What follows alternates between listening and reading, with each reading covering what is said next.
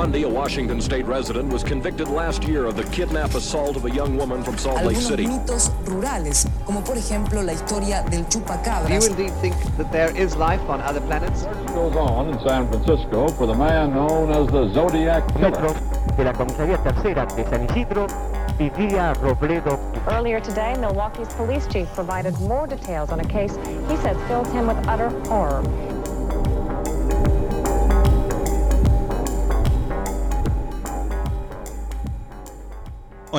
Yo soy Pisandro Y yo soy Cherry. y esto es La Sexta Pata. ¿Cómo está?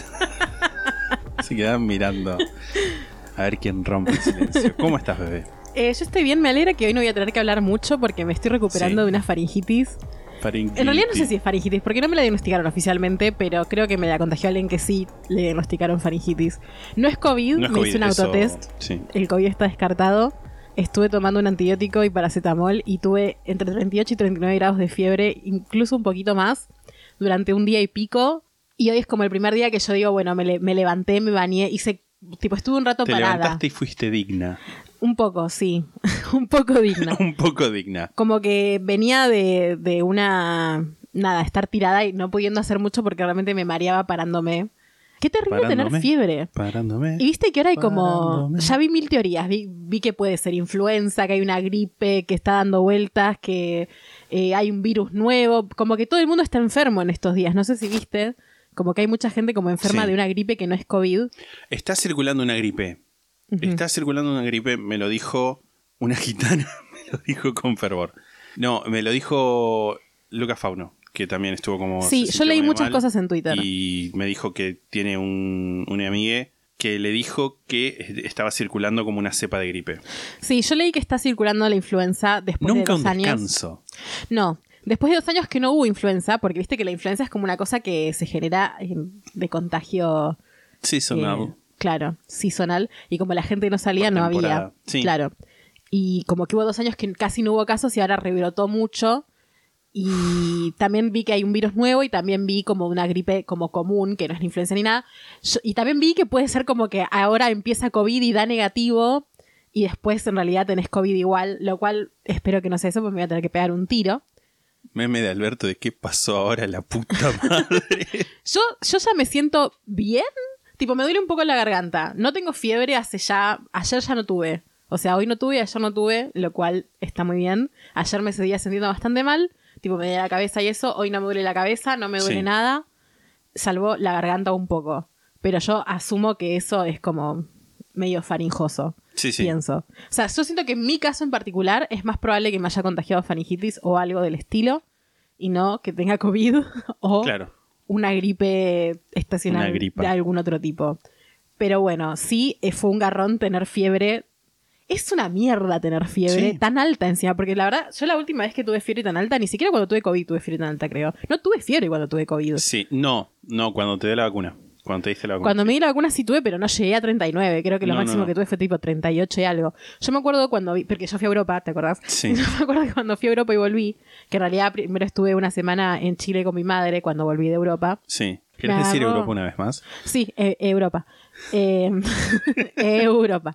Me acuerdo que esa vez me había empezado como a, no sé, me, me contagié algo. Nunca supe bien qué, porque no sé si fui a la salita en ese momento, pero... O sí, o haber ido, porque... Me acuerdo que fue como dos días antes de volver, empecé a sentirme mal y me acuerdo que en el avión estaba tapada tipo, con muchas cosas Sí. y tipo temblando y encima había habido una turbulencia y yo estaba Mm. como, bueno, acá me voy a morir. Acá Yo la estaba tipo, tipo, temblando de muchas maneras.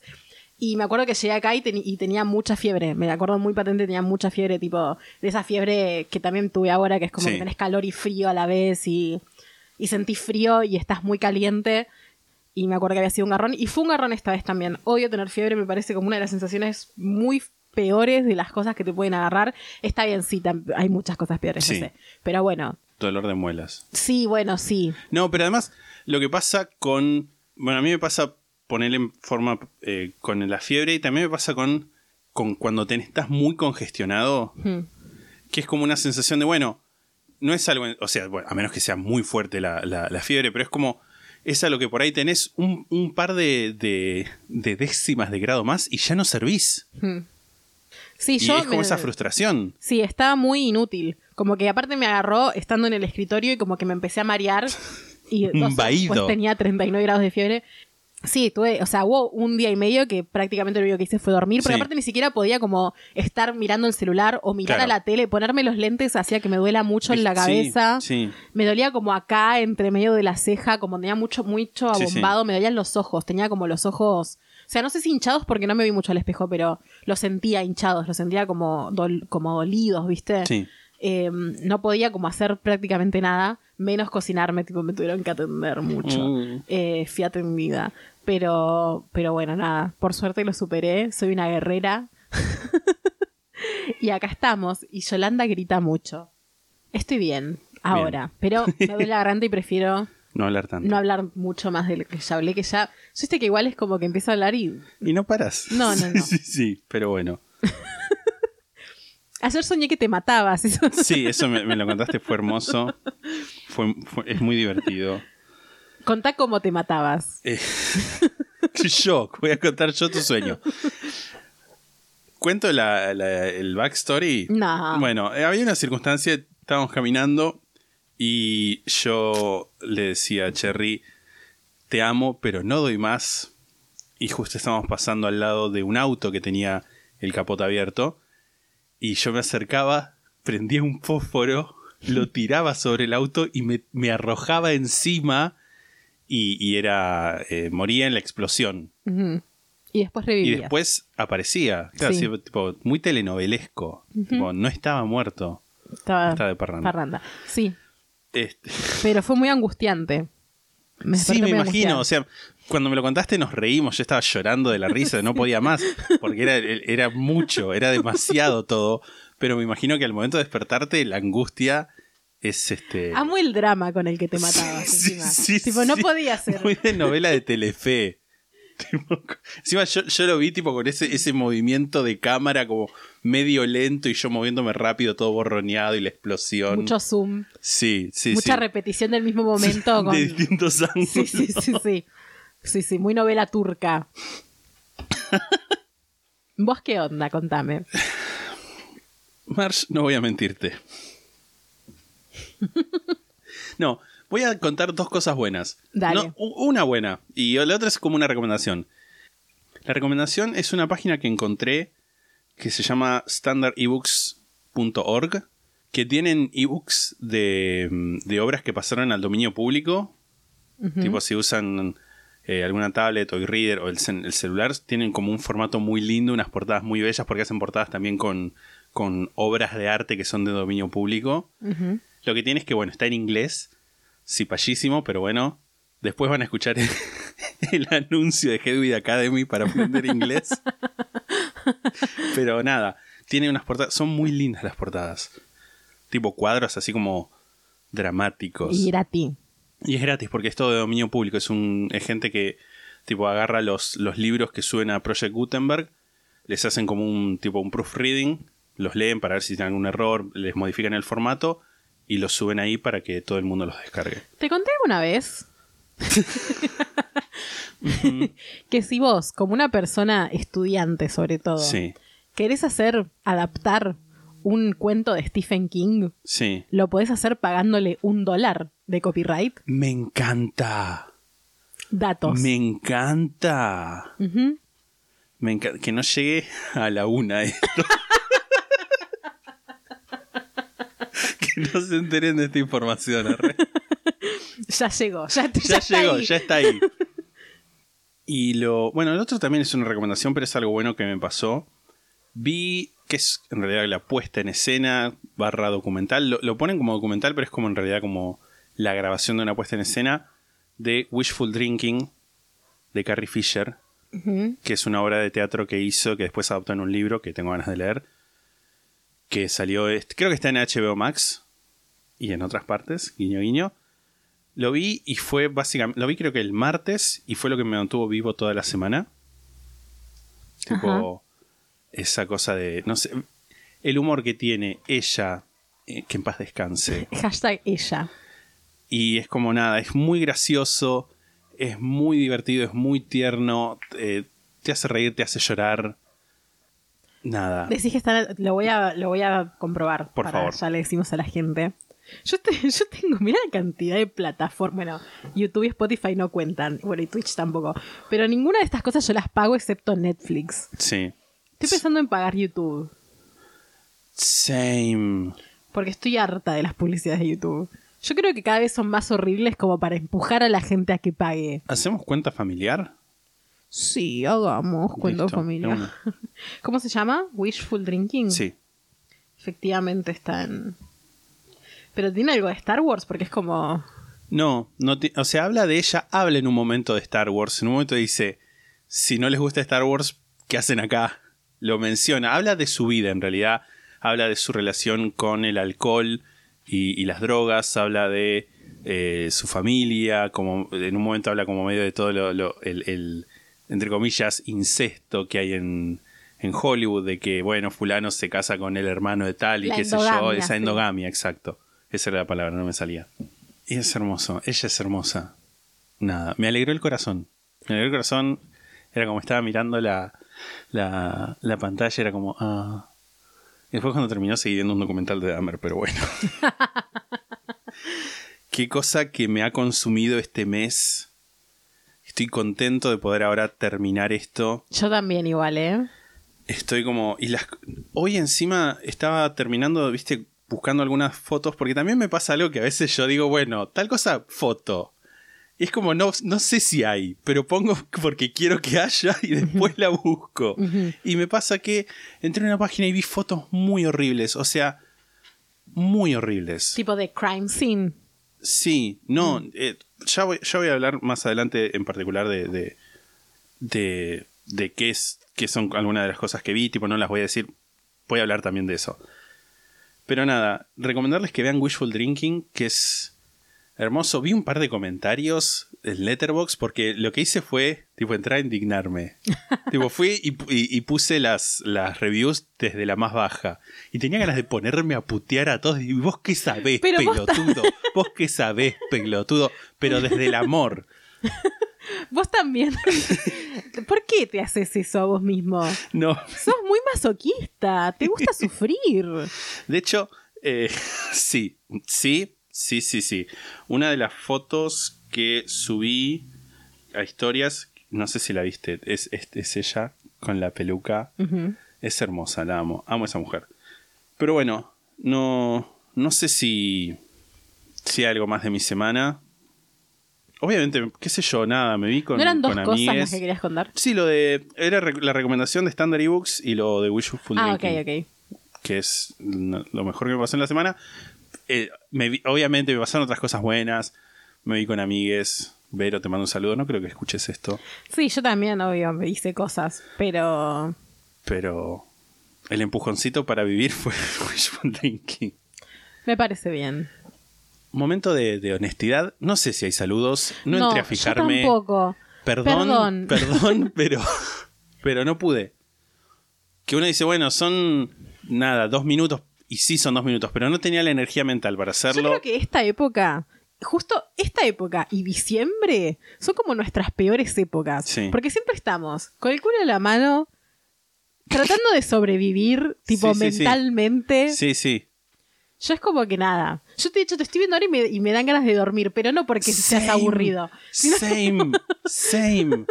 como que mi mente lo necesita un poco. tipo, este podcast podría haber sido un email.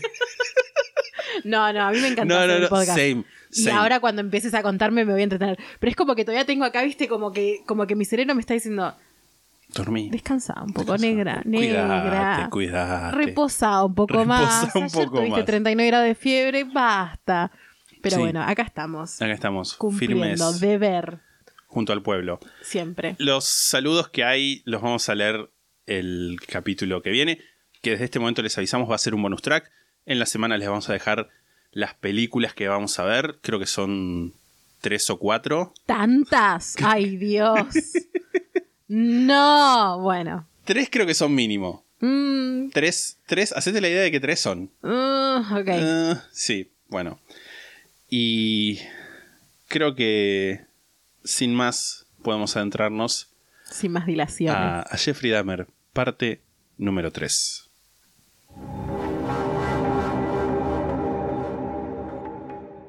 Nosotros muchas veces recomendamos podcasts, series o libros que solo se consiguen en inglés, pero sabemos que es un idioma que no todos manejan. Así que hoy les traemos una solución. Headway Academy, cursos de inglés para adultos. Son clases para todos los niveles, 100% virtuales. Si querés practicar conversación, prepararte para un viaje, mejorar tu fluidez o aprender inglés desde cero, todo en un ambiente relajado y divertido, tenés que escribirles para reservar tu entrevista sin cargo. Encontralos en Instagram como arroba Hedwig Academy, H-E-D-W-I-G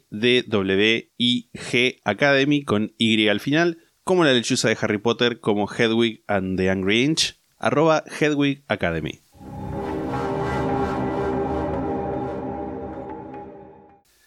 Tengo que hacer un par de, dentro del caso, un par de agradecimientos eh, por un que me... ¿Qué es eso? ¿Qué es qué? ¿Correo? ¿A ¿Eh? esta hora? ¿Tocaron timbre? Llegó una carta. ¿Qué hace? no entiendo qué está pasando y me da miedo.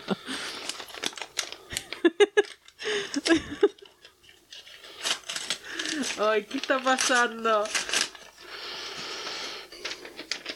Estudio Jurídico, Garquetti, Corruptel y Asociados, Mar de Plata, 12 de marzo de 2022.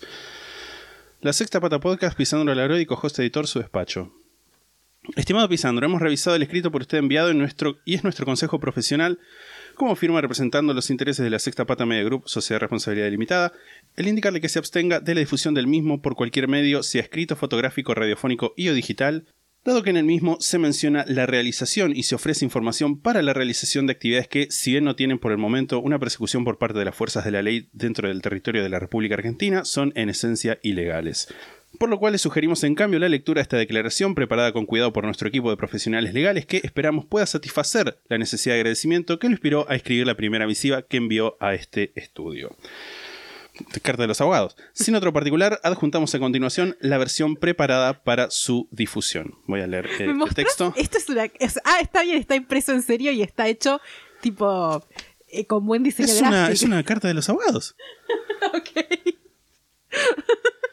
Voy a leer el, el- Sí, el por statement.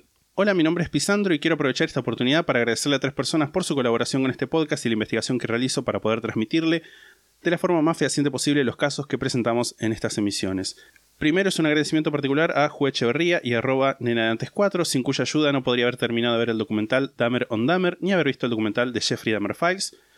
Por último, un saludo y agradecimiento a David, amigo del podcast y nuestro personal, gracias a cuya guía pude tener acceso a la mayoría de libros que utilizo para investigar, no solo en este caso, sino para casi todos los que presenté hasta el momento. Después, bueno, sin otro particular, los saludo atentamente, Juan Carlos Garquetti, abocado, Abocado. una, una palta. con traje. El que nos representa legalmente. Eh, EU, me encanta. Eh, abogado, matrícula nacional 6942069. Ok. Bueno, eh, ahí van los, los agradecimientos que, que iba a hacer. El detalle de la matrícula me parece increíble. Le, le agradezco al estudio ¿Me jurídico la Corruptel carta, y por favor? Asociados. Sí, sí, cómo no. La firma. Y lo firmó el doctor Corruptelli, el Garquetti, perdón, Garquetti, el jefe de, del estudio. Wow. Mira vos. Qué bueno. Qué bueno. Me encanta. Eh, sí, por favor. Sí, bueno, y recordarles a las personas que sean miembros del club, al que se pueden sumar en la sextapata.com, que pueden dejar las necrológicas para que leamos en el capítulo de la semana que viene, que es el bonus track. Yo, hay gente que me escribió, tipo, estoy esperando para dejar las necrológicas. Las pueden dejar antes Las pueden dejar antes, las pueden dejar en cualquier o sea, momento. sí, las No, dejar en es cualquier momento. convocatoria abierta y permanente. De hecho, si tienen una, una necrológica para cierta parte del capítulo y después quieren agregar algo más, lo pueden hacer y leemos Obvio, cosas. es, es ilimitado Sí, sí, para las personas que están en el club. Sí, para quien pagara plata. Bueno, llegamos a la tercera y última parte del caso de Jeffrey Dahmer. Como comenté en el capítulo anterior, voy a hacer algo que hasta ahora no hice nunca. Les voy a dar una opción sobre si quieren o no conocer el final del caso de una forma más, de- más detallada, entre comillas. En un par de líneas ahora les voy a contar qué fue lo que pasó, para que no se queden sin conocer la historia completa. Te voy a preguntar a vos también, ¿querés es- esto escucharlo o no? O sea, yo voy a tener que escuchar, porque si te digo, no, ¿sabes qué? Quiero escuchar esto y después me voy. No, no, no, no. No, no, pasear, tipo, ser. si querés escuchar el resumen. No, no quiero escuchar el resumen porque voy a tener que escuchar todo el resto. Ok. ¿Me voy un segundo al baño? Sí, por favor. Me pongo a gritar en mi habitación a ver si escucho. No, de- lo, lo- lo grabo después, lo grabo después. Hola, soy Pisandro del futuro. Ahora voy a hacer el resumen spoiler. Si no lo quieren escuchar, pueden adelantar el podcast más o menos 30-35 segundos y seguir escuchando.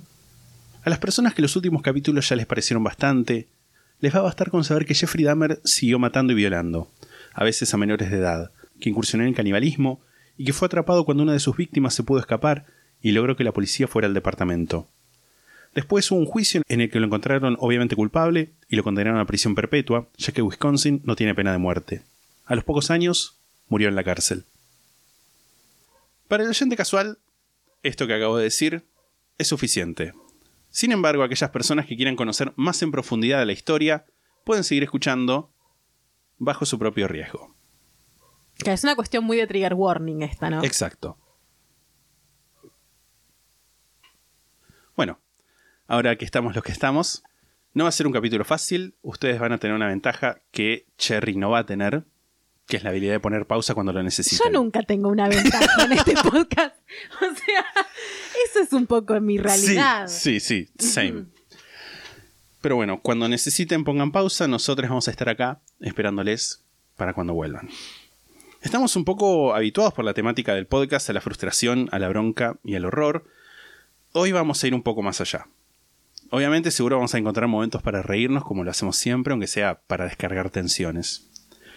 Una recomendación que tengo para hacerles es que se queden con las imágenes que vamos a subir a nuestras redes sociales, en Instagram arroba la sexta podcast, en Twitter arroba la sexta pata, o que si van a googlear ustedes lo hagan con muchísimo cuidado, con el filtro de búsqueda seguro activado, aunque eso puede no ser tan efectivo, hay imágenes muy, pero muy explícitas. Sí, o si son tremendamente morbosos, háganlos, después no vengan llorando. ¿Puedo aclarar una cosa? Ahora que vamos a subir, vamos a completar la, la saga Dahmer, vamos a volver a subir el Sí. posteo de Tamanjud que nos borró Instagram. Ese posteo sigue estando en Twitter, pero bueno, para que quede en Instagram o que quede Sí. desfasado, vamos a resubirlo. Eh, porque Instagram jamás nos lo devolvió. Sí, sí, no. Así nada, queda ahí y para las futuras personas que lo busquen, esté ahí. Tanto con las fotos como con el capítulo en general, los voy a ir guiando en esta historia. Vayan con cuidado, mirando por donde pisan, porque vamos a caminar muy cerca del borde del abismo. Poeta. Retomo primero con algo que me olvidé de contar en la parte anterior. En el verano de 1988, más o menos por la fecha en la que estaba obsesionado con, con el regreso del Jedi y el emperador Palpatine, Dahmer compró una mesa negra y dos estatuas de grifos. Recordemos, yo había, yo había comentado que tenía como intenciones de armar una especie de templo. Grifos es tipo eh, cabeza de hombre cabeza de pájaro. No, son león cabeza de pájaro. Ok. El hipogrifo es caballo cabeza de pájaro, pero los grifos son creo que león cabeza de pájaro y alas. La tabla esta que compró iba a ser el altar y las dos estatuas la protección. Te voy a mandar un boceto del altar, que es un boceto que fue hecho el 14 de noviembre de 1991, que es un par de años más adelante de lo que estamos narrando ahora. En internet hay varias imágenes de este altar, porque es un dibujo que se repitió bastante en, la corte y todo eso. Por lo que tengo entendido, por lo que vi, este es el primero, este es el dibujo más antiguo que hay. Los otros son de. Este es del 14 de noviembre del 91. Hay otros que son del 22 o de. tipo del 22 de noviembre, otros que son del 92 directamente.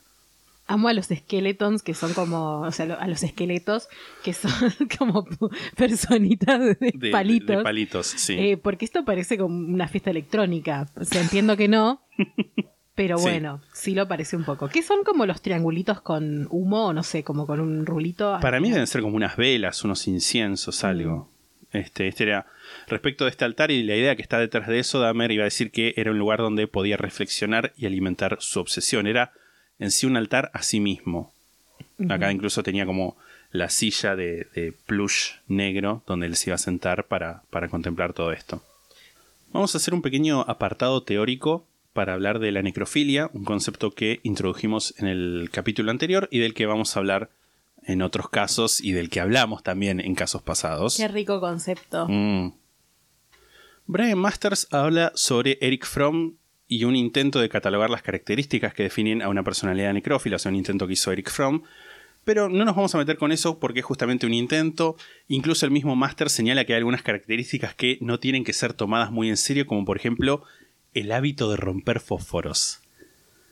Tipo, romper fósforos, necrófilo. Romper fósforos. Sí, no entiendo, no entiendo. Rom- no encender, romper. Romper.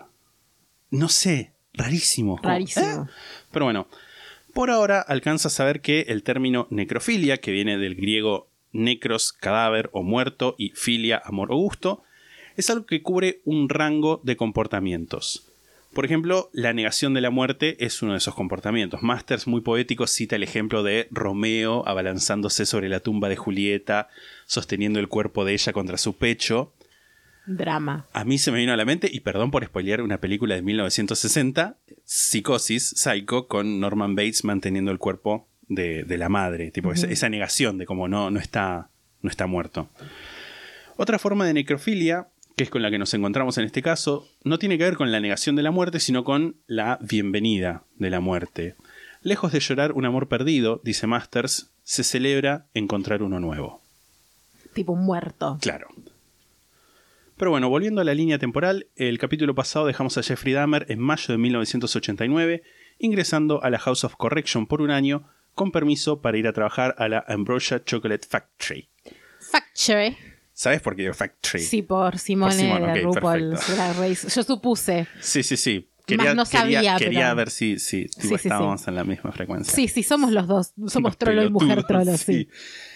Recordemos, había sido condenado por los cargos de asalto sexual en segundo grado y atraer a un niño con fines inmorales por todo lo que había pasado con Somsak Sinthasonfone. Tanto Somsak como su padre habían pedido que, cuando saliera de la House of Correction, Dahmer fuera vigilado constantemente. Antes de ingresar a la House of Correction, una de las cosas que le preocupó a Dahmer fue qué iba a hacer con los restos que había guardado de Anthony Sears.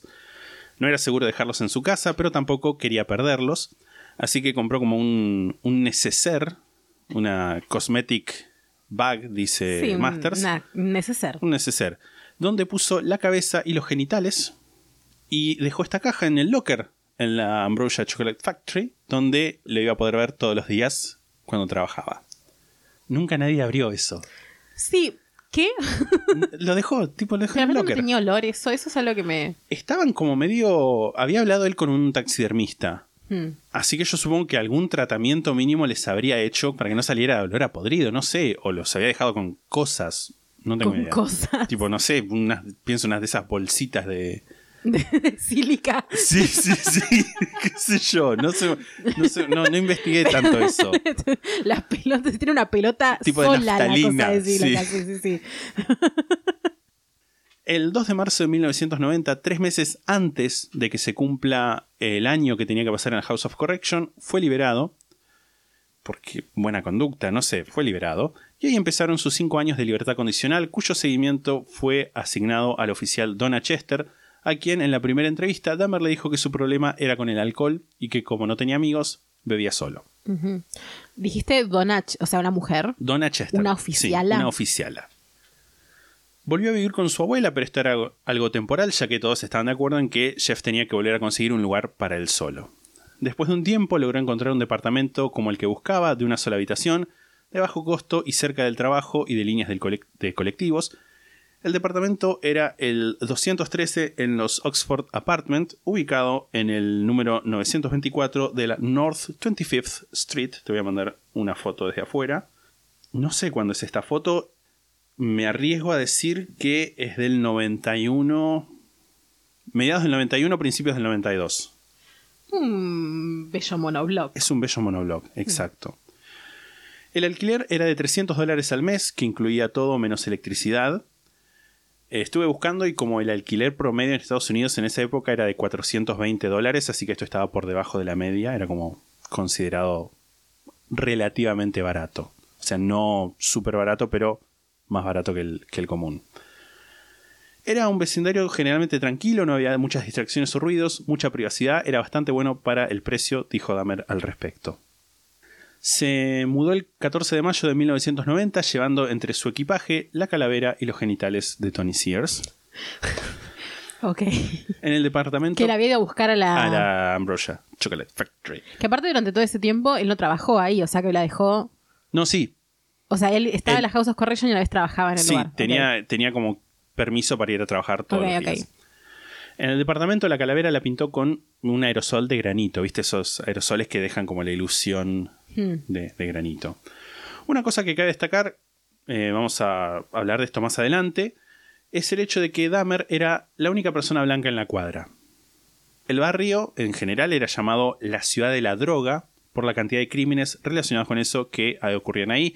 Era más o menos una zona liberada en la que la policía mucho no se metía. Era un barrio este, predominantemente negro, con todos los estigmas que eso acarrea, que después, más adelante, vamos a ver. Bernel Vaz, que vivía en el departamento que estaba cruzando el pasillo, el 214, te voy a mandar una foto de él mirando la puerta de Dahmer. Esta foto fue sacada después, obviamente. O, era por ahí una persona muy previsora y dijo, me voy a sacar una foto mirando cada departamento de este edificio por si después hay un asesino serial. Es algo que yo haría igual. Ahora que lo, lo pienso, me gusta la idea, pero bueno. Dijo, la primera vez que lo vi a Jeffrey Dahmer fue cuando nos cruzamos en el pasillo. Él vivía en el departamento 213 y nosotros en el 214. Empezamos a hablar. Era simplemente un tipo normal, reservado, que parecía tranquilo. Nunca pensé que podía lastimar a nadie, ni siquiera una mosca. El 20 de mayo, seis días después de haberse mudado, Dahmer se encontró afuera del Club 219 con Raymond Lamont Smith, también conocido como Ricky Vicks, Igual el nombre. Sí, de 32 años. Raymond era por admisión propia un trabajador sexual que tenía relaciones, sex- relaciones sexuales con hombres por dinero, pero que no se consideraba homosexual. Ah, o sea, capaz era como su. su whore name. Tipo, Claro, Ricky Vicks era sí, su, sí. su nombre de. Creo que también había otro, no- un, un tercer nombre o apodo que era algo así como Cash Daddy o algo así. Ay, lo amo. Dahmer le ofreció 50 dólares para ir a su departamento eh, a tener hashtag relaciones y se fueron en un taxi. Llegaron al departamento alrededor de las 3 de la mañana y Raymond le aclaró que no iba a estar mucho tiempo por esa plata. A lo que Dahmer dijo que a la mañana le iba a pagar lo que faltaba y fue a la cocina a preparar la bebida con la que lo drogó. Una vez que Raymond estaba dormido, lo estranguló en el piso. Era la primera vez que Dahmer tenía a la vez un altar y una víctima.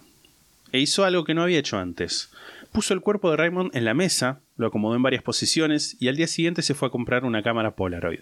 Y acá es donde se da todavía un paso más en la deshumanización de las víctimas. Ya no es el cuerpo vivo lo que lo atrae, no es ni el cuerpo muerto como objeto, o ni siquiera el cuerpo drogado como algo inanimado, sino que es la foto del cuerpo muerto. Es la fantasía, la representación se había convertido en algo más importante incluso que la realidad. Es como una, una, una capa más separándolo de, de la otra persona.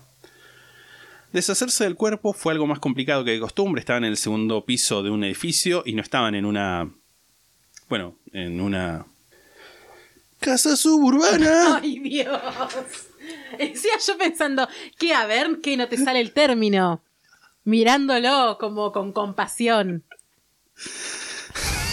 A- cada vez que haga un caso voy a hacer una canción más forra, una más forra que la Me anterior. parece perfecto. Voy a torturarte mentalmente, hacer que pongas las peores caras de odio y vergüenza. ¿Sabes cuál es la diferencia entre vos y yo? Que yo lo hago por alegrar a la gente. Yo lo hago por amor. ¿Ustedes están alegres, Vos lo haces gente? por odio.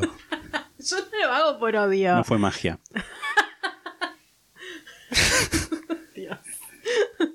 Perdón. No podía romper los huesos con. Volviendo al asesino Volviendo de al mierda. asesino. No podía romper los huesos con una masa ni tampoco podía simplemente poner los restos en bolsas de residuos, así que hizo lo siguiente. Desmembró el cuerpo y de a poco lo fue poniendo en una olla grande de más o menos 36 litros. Esas ollas poneles de 40 centímetros de alto y unos 30 de diámetro, ¿viste? Esas ollas como grandes. con las que- Guisera. Guiseras, totalmente.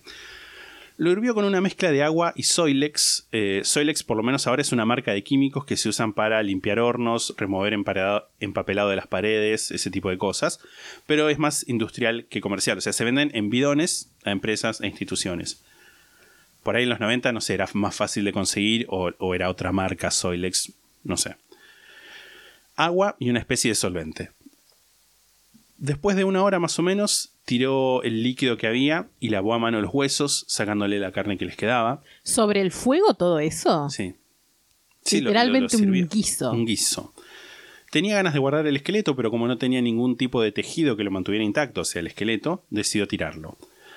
Para esto compró un tacho grande de basura donde puso el esqueleto y un ácido potente que había comprado y lo dejó una o dos semanas, después de las cuales todo se había convertido en una especie de barro negro Mm, que sacó con ayuda de otro de un tachito de basura y lo fue tirando por el inodoro.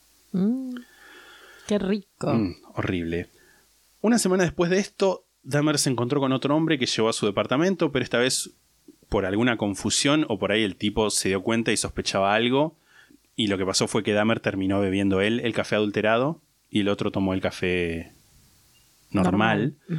Y cuando Dahmer se despertó, le faltaban 300 dólares, algo de ropa y un reloj. Amo igual. Sí, sí, sí, Me totalmente. encanta. De una oportunidad y la tomó ese buen hombre. Sí, sí, sí. Esto se lo contó a Donna Chester, recordemos la oficial de libertad condicional que tenía asignada. Con ella tenía encuentros regulares y además, por los términos de la libertad condicional, tenía que asistir a sesiones de terapia de grupo en el hospital de Paul. Al igual que en otras instancias de tratamiento psicológico, Dahmer era bastante cerrado, lo que frustraba a Patty Anthony, su counselor, que hay una diferencia entre psicólogo, psiquiatra, psicoanalista y counselor, que es como consejero.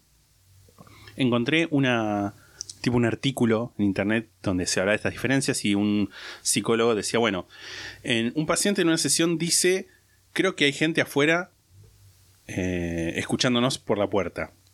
Y un psicoterapeuta pregunta, ¿por qué pensás eso? ¿Te sentís así seguido? Mientras que el counselor va hacia la puerta, la abre y le muestra que no hay nadie. Como diciendo que el- el- los, terape- los terapeutas están más eh, concentrados en ayudarte a entenderte a vos mismo y cómo percibís el mundo, mientras que un counselor tiene soluciones más pragmáticas. Con lo cual no quiere decir que no haya counselors que hagan eh, tipo introspección ni psicoanalistas o psiquiatras que hagan tipos cosas más prácticas, pero eso es como más o menos a grosso modo la diferencia. Pero bueno, en las sesiones de terapia de grupo nunca compartía ningún problema personal y Anthony comenta, o sea, Patty Anthony, que el paciente necesita conectarse con sus sentimientos respecto de la agresión sexual, pero se resiste a hablar del incidente. Esto es lo que había pasado con Sonsak. Para esa época, mayo de 1990, Edward Smith, un hombre negro de 27 años, se conoció con Dahmer. Te voy a mandar una foto de Eddie. Los introdujo Goldie Adams, una drag queen que trabajaba en el club 219, de quien también te voy a mandar una foto. Esta foto es del 2020, 2021. La cara la amo. Same. Estás diciendo, ¿estás hablando de mí? Totalmente. Eddie le había dicho a ella que Jeff le parecía lindo y ella los presentó. Pongo la foto de Goldie porque, a excepción de otro documental donde habla menos de un minuto un barman que es claramente gay, es la única persona del ambiente LGTB que habla en los documentales que vi. O sea, también habla Ronald Flowers, pero lo hace desde un punto de vista de posible víctima. ¿En cuál aparece ella? Ella aparece en uno que se llama Fresh Meat, carne fresca. El resto de las personas que hablan en todos los documentales son periodistas, fiscales, psicólogos, psiquiatras, escritores, podcasters. Sí. Pero nadie habla del ambiente desde adentro, excepto Goldie, y sobre esto voy a volver ahora en un instante. Para quien jamás vaya a ver las fotos, porque yo sé que existen Sí. ustedes, está dragueada en. O sea, aparece dragueada Exacto. en el documental. Eddie le había contado a su círculo que había conocido un productor que lo iba a conectar para lanzar su carrera. Tenía aspiraciones de fama en el espectáculo y su necesidad de sobresalir era más que lógica. Venía de una familia muy grande, tenía nueve hermanos y cuatro hermanas. O sea, Una 14 cantidad de personas en total. Sí, sí, sí. No se sabe si este productor del que Eddie hablaba era o no Dahmer, ni tampoco se sabe, en caso de que se haya sido Dahmer efectivamente, si lo de productor fue algo que le dijo Dahmer o algo que pensó el propio Eddie. Lo que dice Masters es que es probable que Dahmer le haya hecho el cuento de siempre de sacarle algunas fotos y quizás Eddie sobreestimó esta afirmación. De cualquier forma, el 24 de junio a la madrugada, después del el 23 que fue la marcha del orgullo en Milwaukee a la que Eddie había asistido, él y Dahmer se encontraron en el Phoenix Bar. La secuencia que pasó es la misma de siempre, bebida con droga, estrangulamiento. En este caso, las fotos que le sacó al cuerpo no le gustaron, así que las rompió, hizo todo el proceso de descuartizar el cuerpo, aunque esta vez decidió conservar el esqueleto en un freezer que se había comprado hacía poco. Pero después, pero como después de unos meses seguía sin secarse del todo, lo puso en ácido.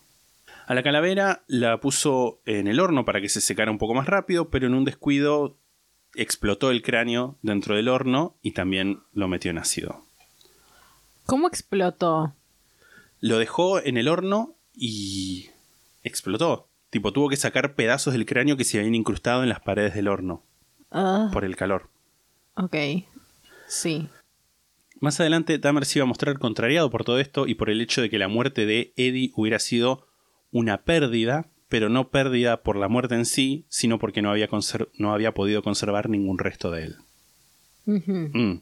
Acá hablamos un poco con Goldie. En el Club 219 un poco se preocuparon obviamente por la desaparición de Eddie, pero este tipo de cosas eran algo bastante común. La mayoría de las personas LGTB en esa época iban a boliches gays afuera de su ciudad. Dahmer mismo iba a veces a bares y a bathhouses en Chicago, porque era común de ir a un lugar bueno, donde no me conocen y puedo ser gay. Sí, no entiendo. estaba el riesgo de que te reconociera alguien por la calle. Así que no era nada del otro mundo que eh, alguien dejara de ir de un día para el otro, porque por ahí había ido a otra ciudad cercana, a otro bar. Era como medio... No había mucha permanencia en ese aspecto. A esto se le sumaba la desidia por la parte de la policía. El comisionado en ese momento era particularmente homofóbico y la posición extraoficial ante cualquier tipo de violencia ocurrida en un ámbito LGTB era, y bueno, deberían cambiar su estilo de vida si no quieren que los maten. Ah, tranqui. En el documental... Estamos hablando de los 90. Estamos hablando de los 90, sí, sí, Sí. totalmente. En el documental donde fue entrevistada Fresh Meat, a Goldie se le quiebra la voz cuando recuerda que fue ella quien presentó a Jeffrey y a Eddie. Aparte estamos hablando seguramente de un contexto en el que todavía estaba como el tema de la gente muriéndose de, de HIV barra SIDA, eh, porque en ese momento todavía no había, era como justo el momento, el 94, 96 me parece que fue el momento que ya empezó como a haber un tratamiento y la gente ya no se moría, o sea, sí se morían claramente, Sí, sí. pero no tan tenés, te vas a morir, que en, es- en ese momento todavía era un poco así y existía mucho ese tema de, de- de estigma también, Sí, sí, de eso que caía O sea, sobre no, la no comunidad era, gay. no era el, el punto más álgido del miedo rosa, por así decirlo, pero no tampoco es que se había ido. Mm. Tipo, estaba como en cierto declive, no sé. Eh, eh, mm. Dudo igual, ¿eh? Principios de los 90 para mí estaba todavía en, un poco en, al- en alza. Como que empezó a caer para mí a mitad de, de la década. sí. No importa. Anyway. sí. Los meses siguientes a su desaparición, los hermanos de Eddie iban regularmente al Club 19 y esperaban afuera con fotos de él para ver si alguien lo reconocía, si lo habían visto o si podían saber qué había pasado con él. Durante todo este tiempo, Dahmer seguía teniendo entrevistas con su oficial de libertad condicional y asistiendo a sesiones de terapia de grupo. De Luis Pinet no tengo fotos, pero era un chico que trabajaba en el Club 219 lavando vasos y limpiando pisos. Dahmer lo había visto varias veces y como seguramente muchos otros clientes del lugar, había asumido que era mayor de edad, pero en ese momento Luis tenía 15 años. El 6 de julio, Dahmer lo vio en el Phoenix Bar, se le acercó y le ofreció 200 dólares para ir con él a su casa, para posar para posar para unas fotos desnudo y para tener sexo. Fueron al, departamento, tuvieron sexo ligero, como le gusta decir a Brian Masters, y se quedaron dormidos. A la mañana siguiente acordaron repetir la experiencia, encontrándose a las 12, y Luis se fue. Dahmer ya había decidido que, lo que quería quedárselo, o sea, matarlo, pero se había quedado sin pastillas, así que fue a comprar un martillo de goma. Tipo, viste, esos martillos que son como un martillo común, pero en vez de metal tienen goma. No. Son como... Pero ¿cuál es el punto de ese martillo? ¿Para qué sirve? como poder dar un golpe contundente sin deformar algo. Se usa por ahí en joyería, ese tipo de cosas. Ajá. Es como... No, la verdad que no, lo- no estoy más fami- familiarizada. es un, es, es un mango de madera, va, o de lo que de material de común de martillo y tiene es como una goma muy dura, pero puede golpear algo sin deformarlo. Si tienes que hacer algún trabajo delicado. A las 12 del mediodía, Dahmer fue al lugar donde habían quedado en verse, pero Luis no estaba. A la noche, Dahmer lo encontró en el bar otra vez y Luis le explicó que había pensado que habían quedado en encontrarse a las 12 de la noche y que no era que lo había dejado plantado. Así que fueron al departamento de Dahmer otra vez y cuando Luis estaba en la cama, boca abajo, Dahmer le dio un golpe en el cuello con el martillo que había comprado. Esto no lo dejó inconsciente. Empezaron a pelear y hubo una discusión en la que Dahmer le explicó que había hecho lo que había hecho, lo había golpeado porque tenía miedo de que Luis se fuera con los 200 dólares pero sin cumplir con su parte del trato. Explicación que Luis aceptó, pero igual en ese momento se fue de la casa dejando los 200 dólares. A los 10 minutos, sin embargo, volvió y tocó la puerta. Dahmer lo hizo pasar, Luis le dijo que necesitaba plata para tomarse un colectivo y volver a su casa. Dahmer era muy nervioso, esta ya era la tercera vez que tenía a Luis a su disposición y no sabía muy bien qué hacer. Lo único que se le ocurrió fue saltarle encima y empezar a forcejear para estrangularlo, pero recordemos, Luis estaba consciente. Después de un tiempo, Dahmer le dijo, hablemos, y dejaron de pelear. Se sentaron en la cama y hablaron sobre lo que había pasado. Mientras hablaban, de alguna forma Dahmer lo convenció de dejarse atar las manos a la espalda. ¿Cómo? ¿Por qué? No sé, no sé. Eh, después de un rato, Luis se pudo desatar y empezó a encarar otra vez para irse. Dahmer en este momento, sin, sin decirle para qué lo usaba, le dijo, mira, mira esto, y le mostró el cuchillo que usaba para descuartizar los cadáveres. Se quedaron hablando hasta las 7 de la mañana. Luis le prometió que no le iba a contar a nadie lo que había pasado. Se fueron caminando hasta la parada del colectivo. Dahmer en ese momento le dio plata para que se vuelva en taxi a su casa y Luis Pinet, esta vez definitivamente, se fue. Dahmer más adelante iba a reflexionar sobre todo esto y no iba a poder explicar por qué no le había podido hacer daño a Luis. Y obviamente una de las teorías es que al haber pasado tanto tiempo con Luis, le fue más difícil deshumanizarlo. En palabras de Masters, el objeto gradualmente se tornó en ser, la fantasía se disolvió y Dahmer se encontró frente a frente con un ser humano. Menos mal también, porque estaba chiquito, 15 años. 15 años. Eh, me hace acordar un poco a, y no es casual que creo que me acordar a esto, a El silencio de los inocentes, que mm, en un momento hay una... En la trama de la película básicamente hay un asesino suelto que lo quieren encontrar, no sé qué, y secuestra al hijo de una a la hija de una senadora, y la senadora como que manda un mensaje por... Eh, no sé si cadena nacional, pero lo pasan ahí en varios medios, y dice, bueno, mi hija tal cosa, y como que repite el nombre una vez, repite el nombre varias veces y está eh, el personaje de Jodie Foster y una amiga de ella y dicen, ah, qué inteligente que es, repite el nombre para que le empiece a ver como un ser humano y le sea más difícil destrozarla. Dicen creo que whack her up o algo así, o, turn her to pieces, no sé, pero dicen eso. Luis Pinet le avisó igual de esto a la policía y asentó una denuncia por privación ilegítima de la libertad, pero como en varias oportunidades contó como tres versiones distintas, no le dieron mucha pelota. Acá me imagino que eh, hay también algo de estigma y homofobia de la policía. No me, parece, no me parecería raro que las variaciones en la historia de Luis tengan que ver quizás con el hecho de ocultar que o bien había ido a la casa de Dahmer para tener relaciones sexuales con él, o que había sido a cambio de dinero, ese tipo de cosas que es como entendible de por qué, cómo contaba lo que contaba y por eso habían esas tres versiones distintas. El día después de todo lo que pasó, Dahmer se abrió un poco con Donna Chester, habló de pensamientos suicidas y por primera vez le admitió su homosexualidad.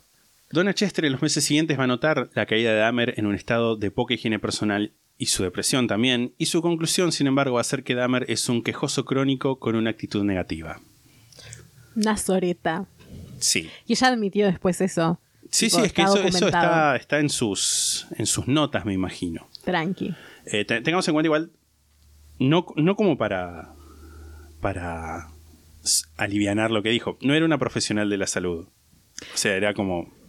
Pero igual, nada, qué sé yo. Un sí, también la época y bla, bla, bla. Igual viste que es como que ahora es una discusión el tema en Estados Unidos, sobre todo. Que en realidad acá debería serlo también. Y quizás lo es y solamente no estoy enterada, pero sí lo he visto como discutirlo entre gente yankee, sobre todo, que también el tema de la policía. Sí. Em, y cómo se maneja con situaciones de salud mental. Y cómo se manejan en situaciones de salud mental es muy, muy turbia, que no digo que acá no lo sea, pero bueno, he leído mucho ya de que, de que buscan, hay gente que milita buscar una manera de poder eh, sacarle como ciertos responsabilidades a la policía cuando se trata, por ejemplo, de una situación de alguien que se está por matar o que está amenazando a suicidarse, todo eso, que no corresponde que vaya un oficial de policía a intentar aliviar la situación, sino que vaya un profesional de la salud. O en todo caso, pienso yo, ambos. Sí, sí, obvio. Tipo, idealmente un policía no, pero bueno, ponerle que no quieren sacar que esté un policía, bueno, que vaya también un profesional de la salud. Porque es verdad que esa gente que puede saber de parar una crisis mental. También. Sí, obvio, también, o que desde mismo la policía, eh, si alguien llama al 911 e informa esto, que se canalice a, a algún servicio de que pueda ir algún profesional de salud mental este, Hmm, al lugar. sí. Fuera de esta compulsión, de esta necesidad de encontrar a alguien que se quedara con él y que no lo abandonara, uno de los pocos o quizás el único interés de Dahmer eran los peces.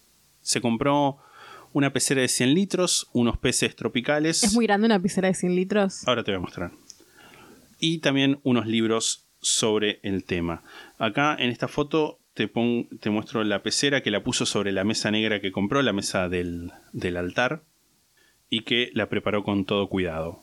Me gustaba sentarme y verlos nadar, básicamente. Disfrutaba de planear cómo iba a acomodar todo, la filtración, leía sobre cómo mantener los niveles de nitrato y de amonio en niveles seguros para el espectro de peces que me interesaban, dijo Dahmer. Bueno, muy sano eso, igual. Me gusta mucho ¿La foto? la foto, me gusta la foto, me gusta la mesa, me gusta la pecera, me gustan las cortinas. La verdad que banco Sí. esta decoración, o sea, está bien, estamos hablando de una persona totalmente horrible, pero me parece muy sano tener una pecera Sí, y la foto de un hombre desnudo. No me parece mal. Cuando hablaba de esto de los peces de la pecera era casi el único momento en el que se notaba un poco de entusiasmo en su voz, generalmente monótona y apagada. Y además de la pecera también tengo otra foto que es la pecera True Crime. Sí. Es tipo como... Le cuento a la gente, esta foto no la voy a subir, voy a subir solamente la de la pecera, pero es como una foto como eh, más, este, con más contraste, como más tipo tétrica, como la Sí. pecera de Jeffrey Dahmer. Se entiende menos también. Sí, sí, obvio. El 2 de septiembre, a eso de las 3 de la mañana, después de que hubieran cerrado los bares, se encontró con Ernest Miller, un hombre negro de 23 años. Te voy a mandar la foto. La mayoría de las víctimas de Dahmer, esto ya lo vemos igual con las fotos, eran hombres negros y en varios lugares se habla de, de racismo. Eh, para mí es más como tirando a fetichización, quizás. Puede O- ser se le- O sea, le gustaban más los hombres negros. Puede ser también que el hecho de que estuviera viviendo en un lugar que También, la mayoría de la gente que obviamente. vivía ahí era negra, simplemente era una cuestión de como Eh, alcance también un poco Sí, sí, totalmente. Y de hecho, eh, hay testimonios que eh, Boyle, el abogado, dice que cuando en el juicio se habló de esto y se lo mencionó como. se- nada, se lo tildó de racista, fue como el único momento donde, donde notó a Jeff visiblemente molesto por esta acusación. Igual la fetichización es como un tipo de Sí, sí, racismo, por ¿no? eso.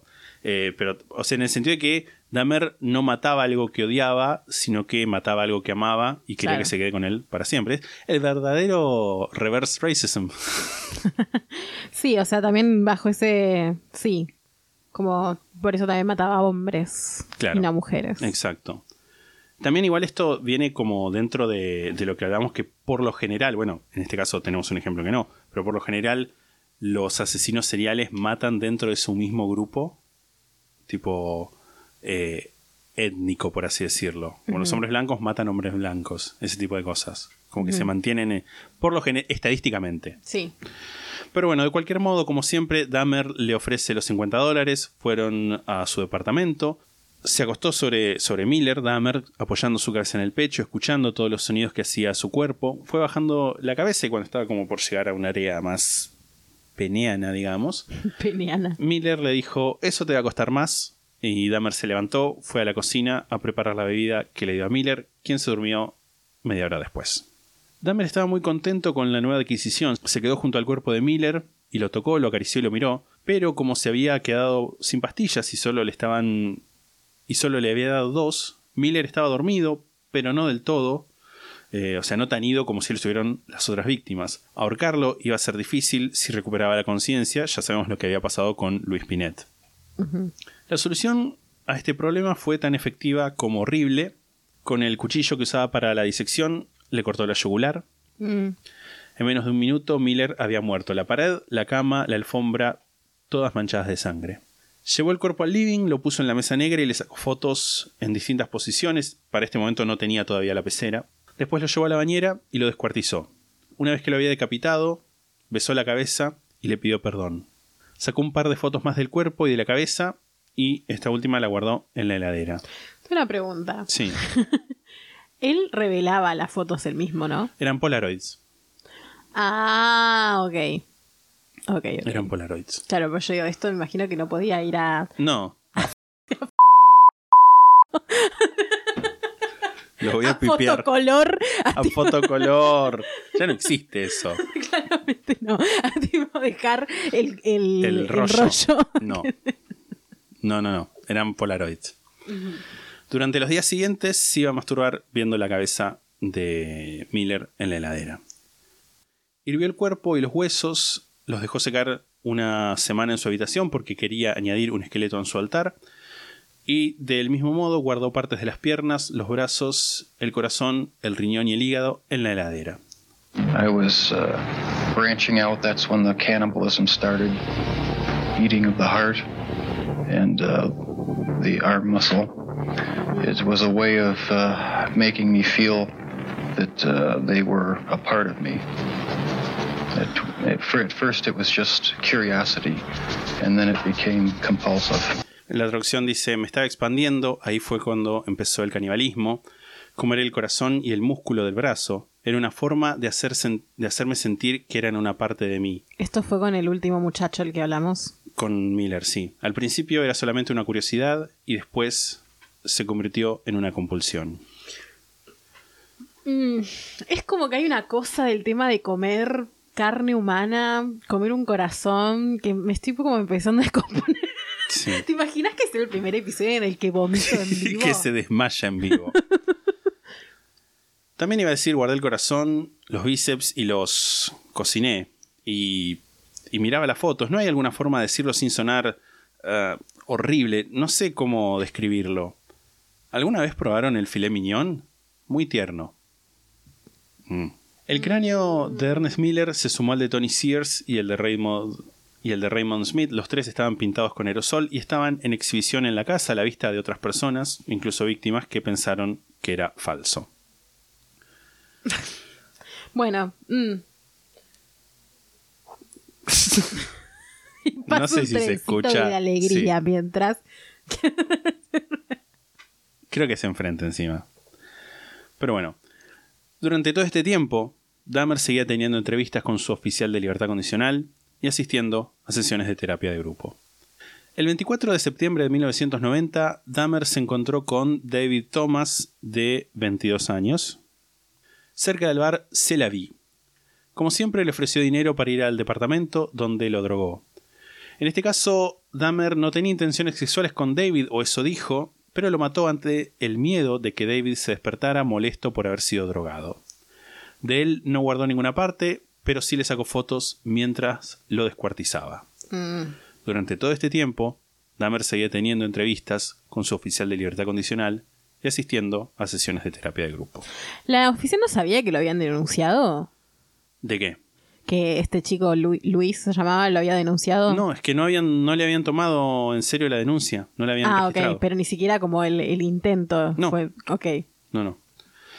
Entre septiembre de 1990 y febrero de 1991 las cosas estuvieron relativamente tranquilas.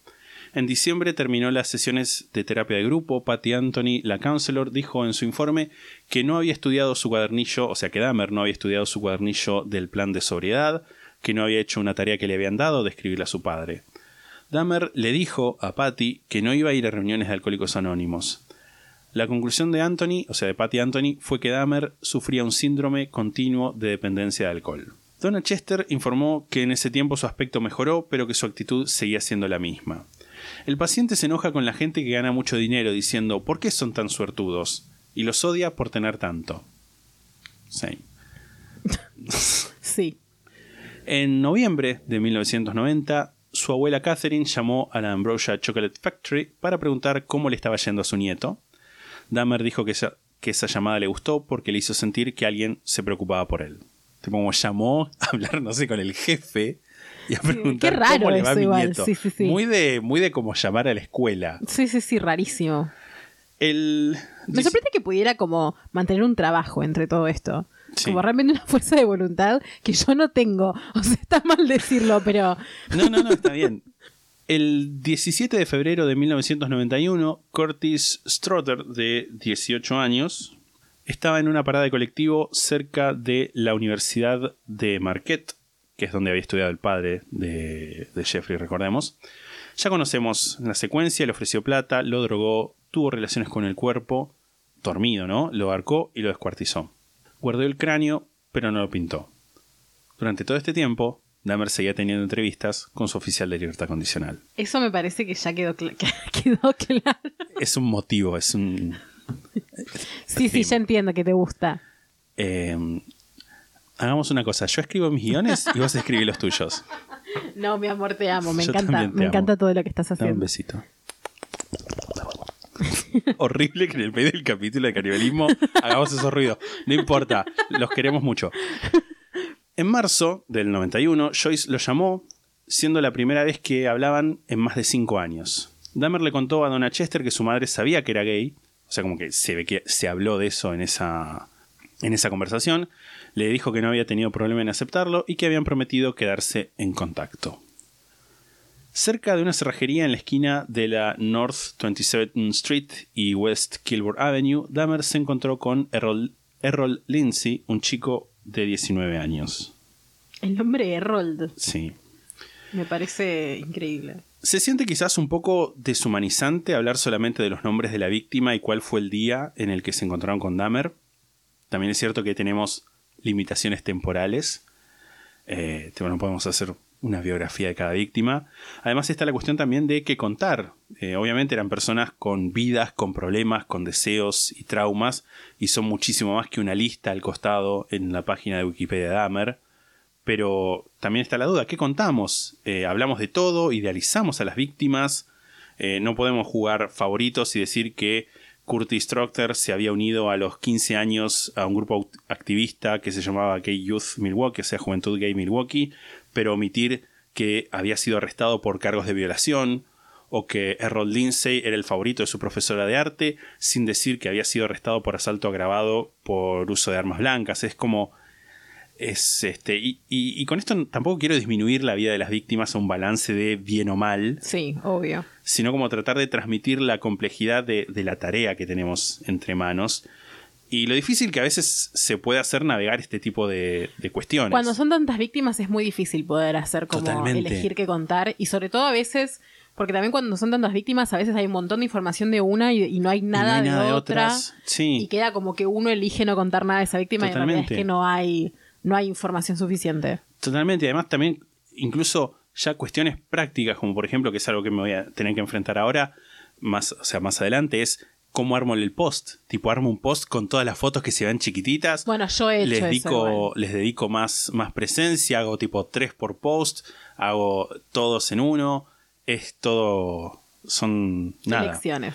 Eso, son decisiones que, que se tienen que tomar, información que hay que elegir, información que hay que priorizar y que son últimamente decisiones que, bueno, nada, recaen en mí o en vos cuando armas un capítulo. Sí, es- me parece también como que es una cuestión, como vos dijiste también, temporal. Sí, obvio. O sea, si, tuviéramos que poner la información de todas las víctimas eh, ampliada, esto duraría muchísimo tiempo. Totalmente. Y no es una cuestión también de, de nuevo, de desmerecer sus vidas, para nada. Obvio, obvio.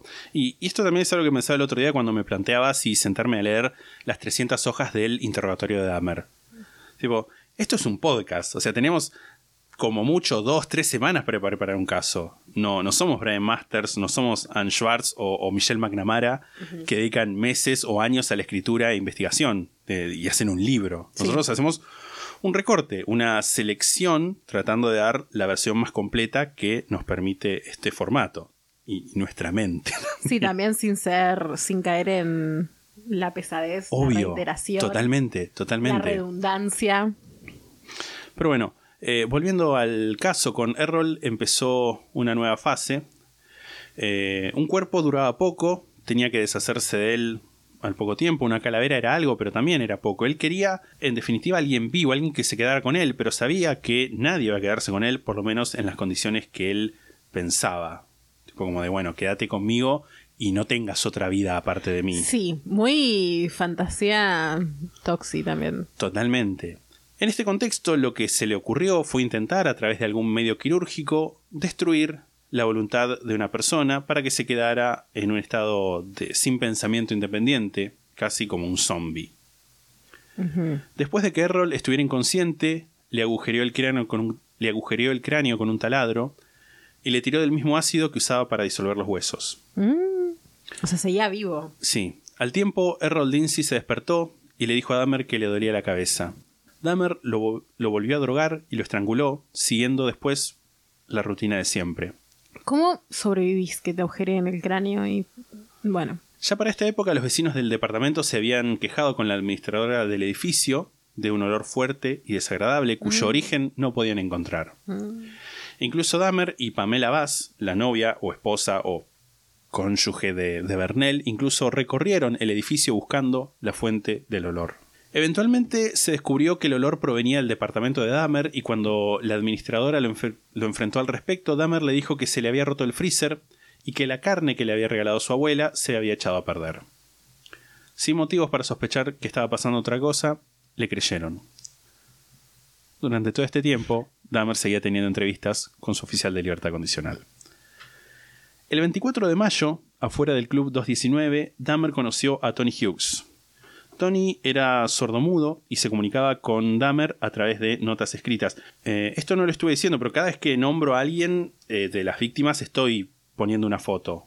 Eh, Sí, hay una foto. Hay una foto de, de las víctimas. Alto estilo. Em, Me encanta. Me gustaría aclarar ahora, porque se ve que esto no va a parar. Aparentemente eh, a- a- está sucediendo una situación de fiesta del tipo electrónica Sí, en- sí. de nuestra casa. Es probable que se escuche como...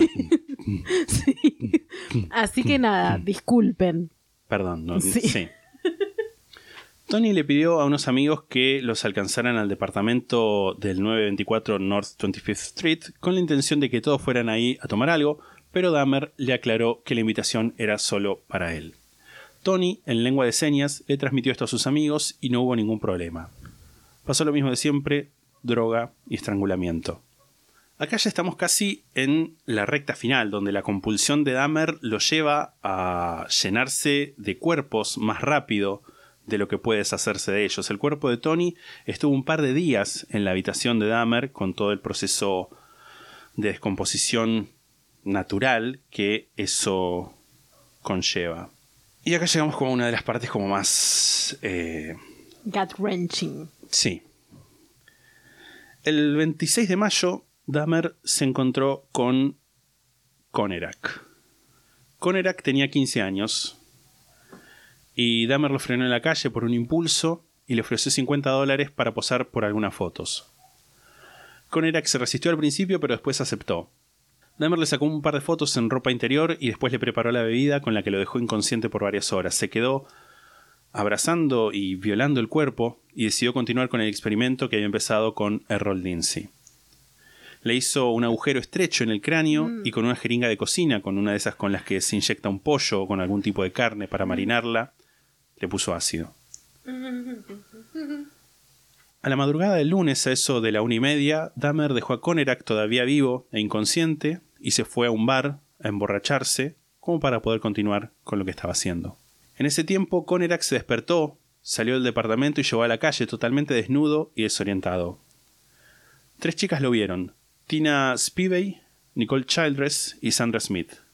Eran tres chicas negras. Más adelante va a venir la relevancia de este comentario. Konerak no podía hablar, pero cada tanto se agarraba la cabeza. Nicole, de quien ahora te estoy mandando una foto, recuerda que Konerak se agarraba muy fuerte de ella y que estaba temblando.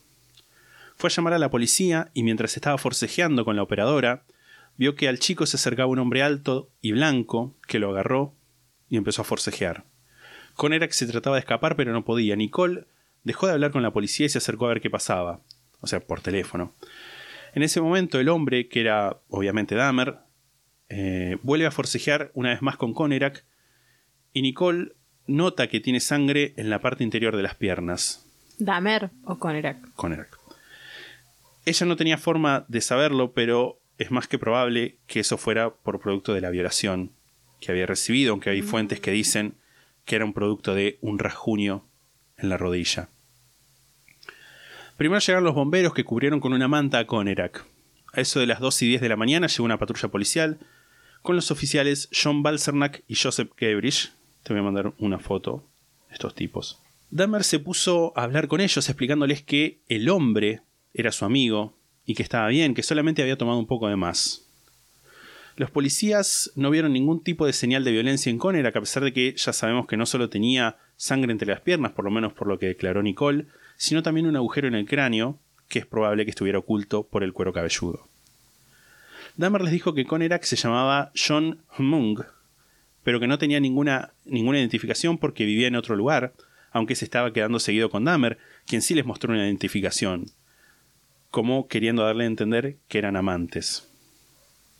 Nicole, Tina y Sandra estaban convencidas de que se trataba de un niño y tenían razón, pero la policía obviamente le creyó al hombre blanco que hablaba tranquilo y despacio, y a las mujeres negras les gritaron que se callaran, que los dejaran en paz y que no les dijeran cómo hacer su trabajo. Conerak estaba callado y quieto, seguramente sin entender qué pasaba.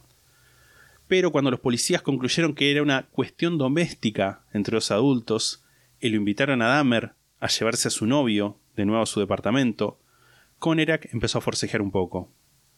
En ese momento los dos policías empezaron a forcejear con él y lo ayudaron a Dahmer a que se lo lleve a la casa. No.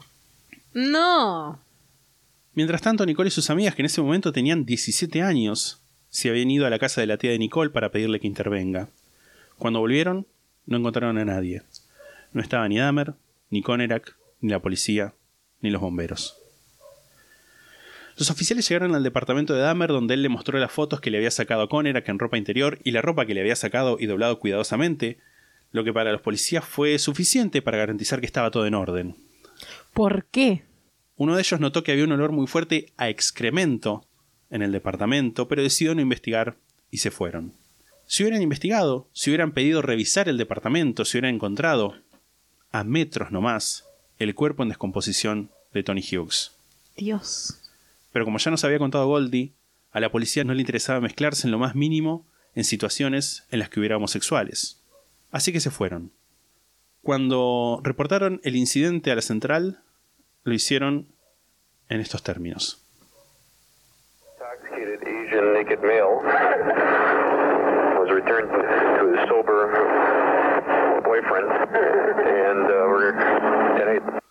¿Está riendo uno?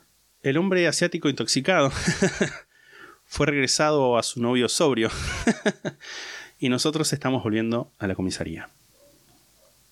Bueno, hay que matarlos. Siguen vivos, hay que matarlos ahora. Creo que sí, por lo menos uno. ¡Qué soretes! Nicole le pidió a su tía que llamara al 911 para preguntar qué había pasado y esto es parte de la conversación que tuvieron. Hello, is North Police? Yes, uh, uh, there was a squad car number 68 that was flagged down earlier this evening, about 15 minutes ago. That was me.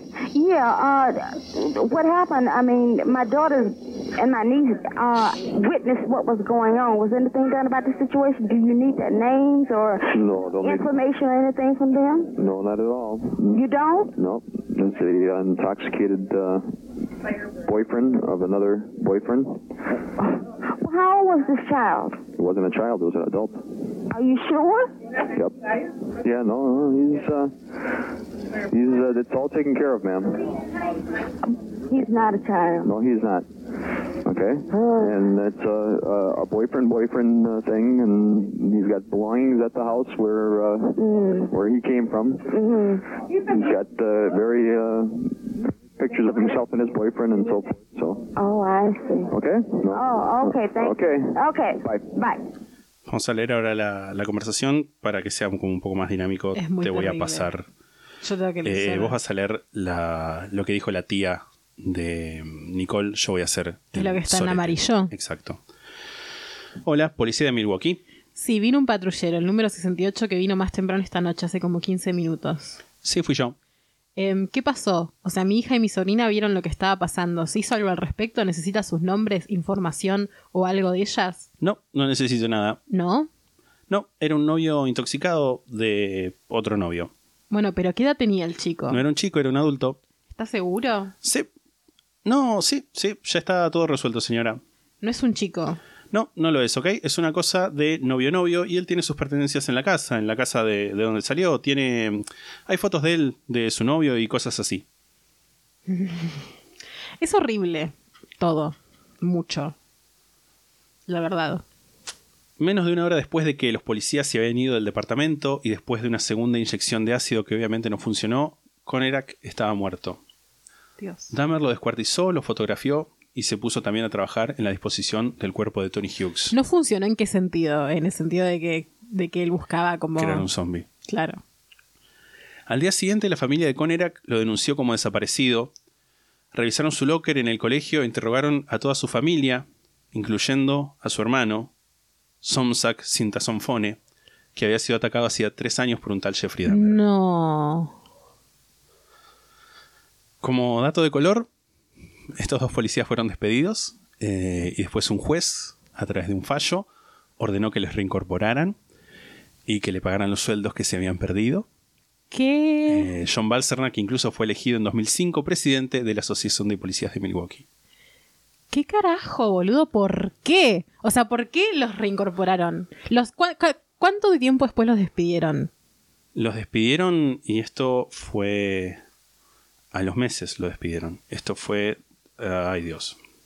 O sea, se dieron cuenta que En mayo, eh, ponele un par de meses después, los despidieron. se dieron cuenta que el chico desaparecido era el chico que ellos habían básicamente de- de- empujado. Sí, sí, de una forma así. Ok. Eh, Eh, el 29 de mayo, Dahmer fue a una entrevista con Donald Chester y le dijo que estaba todo bien, aunque nada podía estar más lejos de la verdad. Además de los asesinatos, Dahmer estaba cerca de perder su trabajo en la Ambrosia Chocolate Factory, se había tomado varios días personales eh, y los días que se quedaba dormido en el trabajo eran bastantes. El 30 de mayo, recordemos, una foto de Conerak fue publicada en el diario Milwaukee Sentinel, donde Nicole lo reconoció. Llamó al teléfono del FBI que acompañaba el aviso y comentó toda esta situación diciendo que ella podía fácilmente identificar al hombre con el que estaba. La policía tenía el nombre y la dirección de Dahmer, pero esto había sido registrado bajo la categoría de hombre herido y nadie hizo el entrecruzamiento con persona desaparecida, así que el llamado de Nicole quedó en la nada. Tampoco lo que hicieron fue un control de rutina, de tipo un background check, un Mm. control de antecedentes en Jeffrey Dahmer. Si lo hubieran hecho, les hubiera salido la condena que Dahmer había tenido hacía dos años, justamente por corrupción de menores. Te voy a leer ahora un fragmento que está en el libro de Don Davis titulado The Jeffrey Dahmer Story, An American Nightmare, o sea, la historia de Jeffrey Dahmer, una pesadilla americana. De hecho, son los dos primeros párrafos de todo el libro que a mí me fueron suficientes para determinar que no iba a usar este libro para esta investigación. El fragmento lo voy a sacar del audio final, solamente voy a dejar tu reacción. ¿Por qué? Eh, ya vas a ver por qué. Si hay alguien que quiera saber qué dice el libro, en el principio les recomiendo que no. Pero, o sea, no lo busquen, pero si lo hacen, me desligo de toda responsabilidad. No sé bien cómo reaccionar. O sea, Me pareció por demás horrible a mí. sí, es como muy gráfico y muy poético. Y yo siento como que infantiliza mucho. Sí. Tipo como, se refiere a Jeffrey Dahmer como, ah, el hombre alto, malo. Mm. Eh, y fue como leí eso y dije, no voy a leer este libro. No, No voy a gastar mi tiempo en, en esto. no. Mm. Siento que igual es- oh, esto es tan horrible, boludo. Yo estoy Es como desensibilizada, me Sí. quiero matar. Tipo, voy a llorar Same. después de esto probablemente. Yo mientras escribí esto lloré un montón de veces. Mucho tiempo. Mucho tiempo. Mucho tiempo. Hacemos eh, ahora un salto de casi un mes y las fechas se nos van a empezar a venir más encima todavía porque es lo que pasó, como ya vimos en otros casos. Hacia el final empieza a pasar cada vez menos tiempo entre asesinato y asesinato. Yo no entiendo cómo para este punto no lo habían arrestado, boludo. Tipo, es Lo algo que que no me entra en la cabeza. Todo a nadie le entra en la cabeza. Hubo suficientes oportunidades en las que la policía lo, lo podía haber arrestado Bueno, pero que o una que vez se que- podía haber descubierto la situación. Una vez que pasa lo de, lo de este último pibe, dale. 30 de junio 1991. Dahmer fue a la marcha del orgullo en Chicago. En una parada de colectivo se encontró con Matt Turner, de 20 años, te estoy mandando una foto, a quien le ofreció dinero para ir a su casa en Milwaukee y posar desnudo. Lo drogó y lo estranguló. El 4 de julio, Dahmer volvió a Chicago y en un bar conoció a Jeremiah Weinberger, de 23 años, Dahmer lo drogó y esta vez, en vez de ácido, le inyectó agua hirviendo en el cráneo. Oh, Al día siguiente, Jeremiah se despertó y estuvo bastante mareado. ¿Puedo Hablaba, decir algo muy horrible? Sí. Se parece a Santi Maratea. Tiene, sí. Pues, sí. eh, no lo un- había- tiene un aire, no lo había visto, pero ahora que lo decís puede ser. Sí, perdón. No, no, por favor. Hablaba, pero se le notaba como aturdido. Estuvo despierto como seis horas, durante las cuales no intentó irse del departamento. Estaba somnoliento y le costaba concentrarse. No entendía qué le había pasado y por qué se sentía así. A la segunda noche, Dahmer tuvo que ir a trabajar, así que lo drogó y le volvió a inyectar agua hirviendo. Cuando volvió a la mañana siguiente, Jeremiah ya estaba muerto. El 12 de julio, Dahmer compró un barril de 215 litros que llenó de ácido para poder deshacerse de los cuerpos. Acá Hasta ese momento los cuerpos estaban en la bañera donde él se duchaba. Tipo apilándose. Sí, Mientras, o sea, él se duchaba con los cuerpos ahí. con los de Matt y los de Jeremiah. Mm. El 15 llevó a Oliver Lacey, un físico culturista de 24 años, a quien convenció para ir a su departamento, donde lo intentó drogar primero con cloroformo y después lo estranguló. El esqueleto de Lacey, pensó Dahmer, iba a quedar bien en su altar y lo guardó en el freezer, mientras que la cabeza y el corazón fueron a la heladera. Para ese momento su compulsión era lo único que le daba placer. Se sentía, según sus propias palabras, muy frustrado e impulsado a continuar, comentando también que fue muy cuidadoso por estos años, muy cuidadoso asegurándome que no permaneciera nada incriminatorio, pero estos últimos meses fueron una locura. Ese mismo día recibió una suspensión de la Ambrosia Chocolate Factory y el 19 le avisaron que estaba despedido. Esa noche se encontró con Joseph Brandehoff, de 25 años, y lo llevó al departamento. Lo drogó y lo estranguló y dejó el cuerpo en la cama. Dahmer durmió con el cuerpo dos días hasta que empezaron a aparecer gusanos. Lo limpió, puso la cabeza en la heladera y el torso en el barril. El 22 de julio, la administradora del edificio le advierte que es posible que lo, de- que lo desalojen incluso antes de que su contrato se termine a fin de ese mes. Dahmer se va- ¿Por qué? Por el olor. Sí. Dahmer se va a pasear y a tomar por el centro de Milwaukee a la madrugada, después de varios intentos fallidos de convencer a alguien de que vaya a su casa. Se encuentra con un grupo de tres hombres en el que estaba Tracy Edwards. Te voy a mandar una foto a continuación.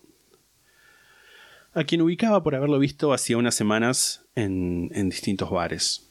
Les ofrece 100 dólares a cada uno para ir a su casa y hacerle compañía. Uno le pregunta si esa compañía incluía sexo y Dahmer responde que estaba con ganas de esposar a alguien. Caminan hacia una vinoteca en la que Dahmer entra. El hermano de Tracy, el hermano gemelo de Tracy, estaba en un bar enfrente, los vio y se acercó a saludar. Y cuando le contaron que Dahmer les iba a pagar para pasar un rato, este tipo les dice: No, no lo hagan. Es como re sospechoso lo que está pasando. Dos del grupo se van, al igual que el hermano de Tracy, así quedan solos él y Dahmer y se toman un taxi para ir al departamento. Después el hermano de Tracy lo buscó, pero no lo encontró, aunque sí encontró a uno de sus dos amigos que le dijo que Dahmer les había dicho que vivían en el que vivía en el Hotel Ambassador, así que se fueron a buscarlo ahí, obviamente no lo encontraron. Tracy estaba en el departamento 213 de los Oxford Apartment en el 924 de la North 25th Street. Sintiéndose incómodo por el olor fuerte y desagradable que había. Mientras miraba el acuario, Dahmer les posó una mano y le dijo que estaba bromeando, que iba a buscar las llaves en su habitación. Entraron. Tracy notó que había una televisión prendida en la que se está reproduciendo El Exorcista 2, tipo sin que nadie la viera. Está Ok. sola la película. Dahmer le dijo: No te voy a lastimar si me dejas esposarte y sacarte algunas fotos desnudo. Tracy trató de distraerlo al mismo tiempo que mantenía las manos lo más lejos posible, como para evitar que lo esposara. Dahmer sacó un cuchillo, el cuchillo con el que descuartizaba a sus víctimas, y Tracy le dijo que le iba a dejar sacarle fotos si guardaba el cuchillo. Le dijo voy a ir al baño, me voy a desvestir y se sacó la remera como para demostrar que su intención era cumplir con esto. Dahmer se sentó en la cama, parecía más relajado, y le dijo a Tracy que era muy lindo. Después de esto se concentró en ver la película casi como en trance, mientras se mecía para atrás y para adelante. ¿Qué carajo? Convenció a Tracy para que se sentara junto a él y le puso la cabeza en el pecho para escucharle el corazón. Después de esto, Dahmer se fue a la heladera a buscar una cerveza y Tracy aprovechó para salir de la habitación. Ahí le prometió a Dahmer que iba a hacer lo que él quisiera siempre y cuando le sacara a la esposa. Dahmer accedió y cuando fue para la habitación, Tracy se fue corriendo a la puerta y logró escaparse. Hmm. A las 23.25, a las 11.25 de la noche, los oficiales Rolf Mueller y Robert Routh estaban terminando su patrulla diaria, que iba desde las 16 hasta la medianoche. Mueller tenía ganas de terminar y volver a su casa con su esposa y su hija. Routh estaba divorciado y no tenía el mismo apuro que Mueller, y de hecho le gustaban hacer horas extras porque eso significaba más plata. Sam. Otros policías del precinto siempre decían que Routh se encontraba con las cosas más raras cuando estaban patrullando. You're in for a ride, Harry. Mientras esperaban para hacer un transporte a una cárcel, se les acercó Tracy Edwards. Eh, uno de ellos le preguntó: ¿De cuál de nosotros te estás escapando? ¿Cómo de cuál de nosotros? Tipo, ¿de qué policía te estás escapando? Porque tenía una esposa. Mm. Es una situación que. Es tipo un chiste. No. O sea, medio como chiste, medio como no. Es algo que podría haber salido súper mal. Sí, Tipo, que un, que un hombre negro con una esposa se acerca a dos policías. sí. Pero bueno. Por suerte lo escucharon. Tracy les contó que había estado con un tipo raro que lo había esposado en su departamento. Los oficiales le dijeron que fuera y le pidiera a su amigo que le sacara las, esposas y eh, no hubiera sido nada fuera de lo común que lo dejaran en un encuentro sexual que salió mal, como tipo sin meterse. Pero Routh sintió que esto era algo que quizás les iba a dar horas extras. no te das idea, Rey. Y le pidió a Tracy que lo llevara donde había pasado todo esto. Fueron al edificio y lo primero que notaron fue el olor rancio que aumentaba a medida que se acercaban a la puerta del 213. Esto en sí no les, no les llamó particularmente la atención porque muchas veces tenían que revisar casas o departamentos donde, por ejemplo, había menores que, desatendidos por los adultos, vivían entre basura y mierda. Llegaron al 213, golpearon la puerta, Dahmer les abrió y les permitió pasar a los tres. Mueller y Routh le hablaron a Dahmer sobre lo que Tracy les había contado y le pidieron las llaves de las esposas.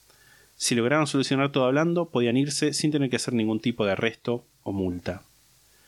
Al principio Dahmer era impreciso en sus respuestas, pero dentro de todo cooperativo. Les dijo que trabajaba en la Ambrosia Chocolate Factory. Y cuando les preguntaron por las esposas, les dijo... mm, eh, les dijo que la llave las tenía en la habitación y que las iba a ir a buscar. En ese momento Tracy Edwards les dijo a los oficiales que tuvieran cuidado, que Dahmer lo había amenazado con un cuchillo y que el cuchillo estaba en la habitación. Dahmer no reaccionó, le señaló entonces la puerta de la habitación a Mueller y el oficial se movió como para entrar y a buscar la habitación. En ese momento Dahmer reaccionó como quien se acuerda de algo y se movió como para la puerta, como diciendo no, voy yo. Routh le dijo que se quedara quieto. Lo primero que vio Mueller fue efectivamente un cuchillo grande junto a la cama y que el cajón de la cómoda y que el cajón más alto de la cómoda que había en la habitación estaba abierto. Dentro de ese cajón se podían ver fotografías Polaroid de hombres desnudos. Te voy a mandar la foto, está blureada porque nada. Eh, algunas de esas fotos eran de cabezas decapitadas, brazos, piernas y torsos en descomposición. Y hay una jeringa también. Sí, es muy probable que sea la jeringa con la que inyectaba gente. Mm. Mueller notó que estas fotos no eran parte de una producción comercial o artística. Choqueado, volvió al living y se las mostró a Routh. Son fotos reales, le dijo.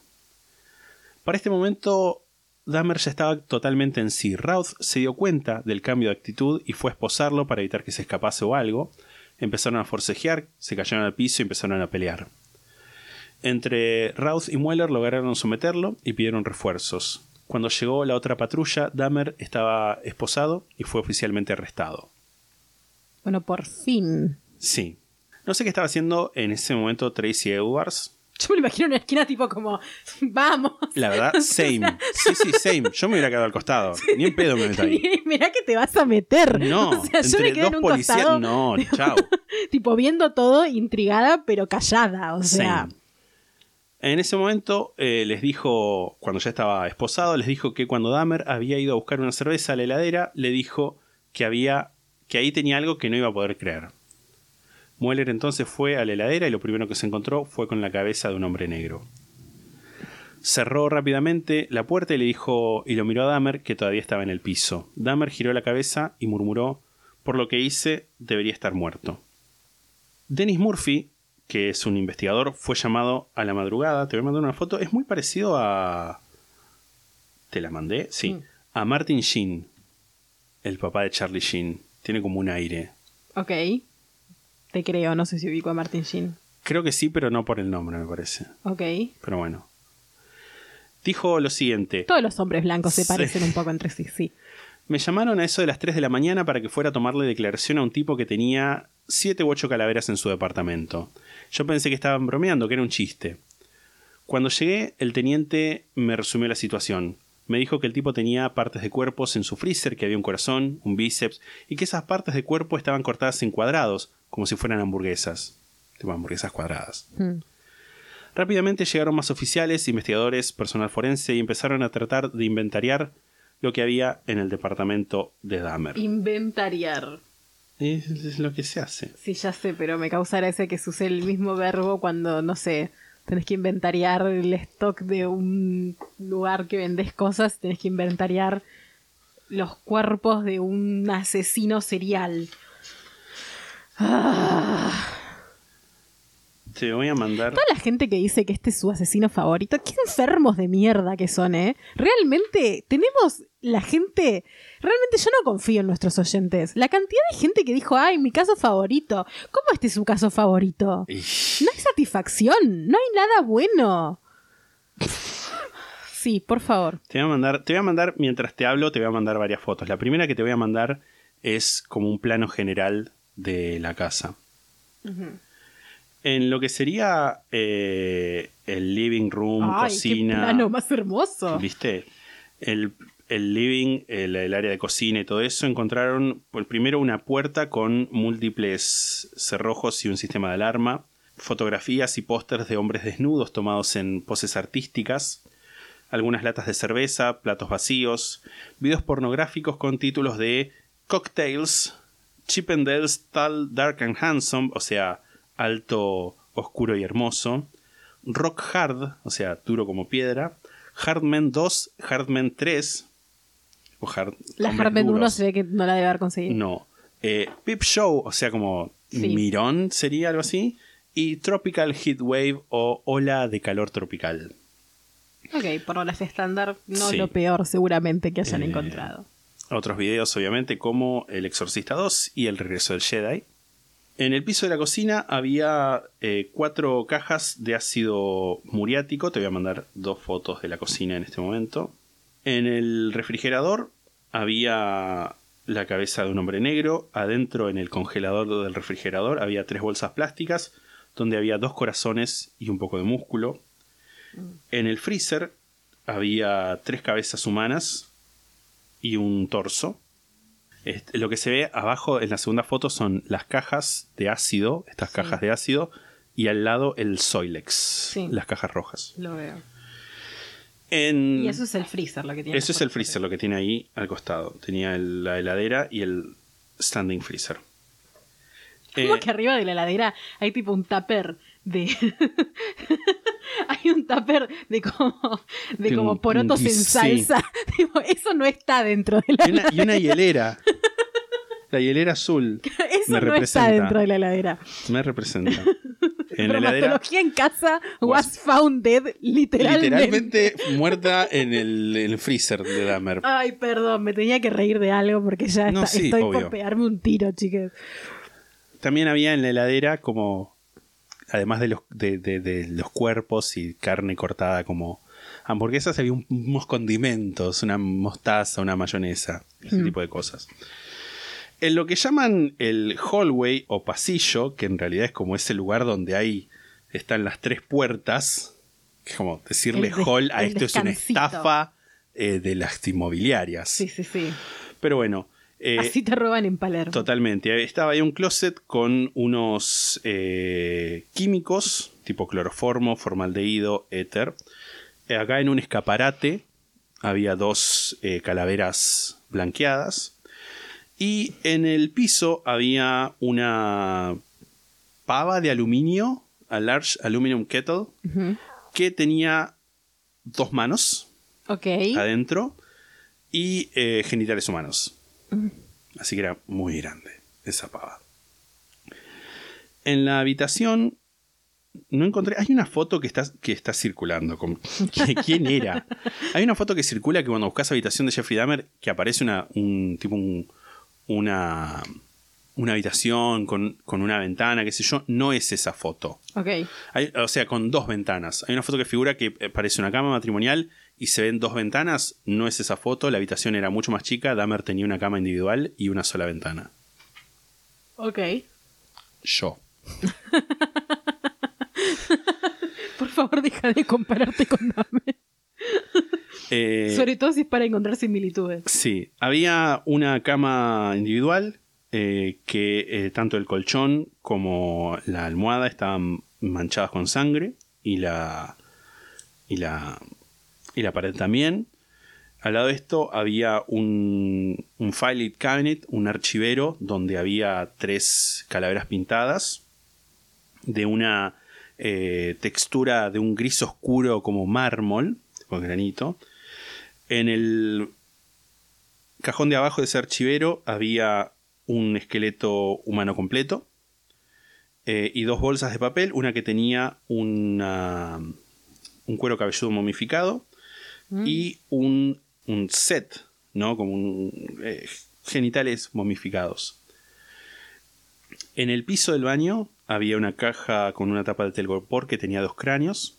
Estaba el barril de 215 litros que te conté, donde había tres torsos humanos en distintos estadios de descomposición y desmembramiento. En el cajón que te mostré la foto recién había 74 fotos de una naturaleza particularmente repelente.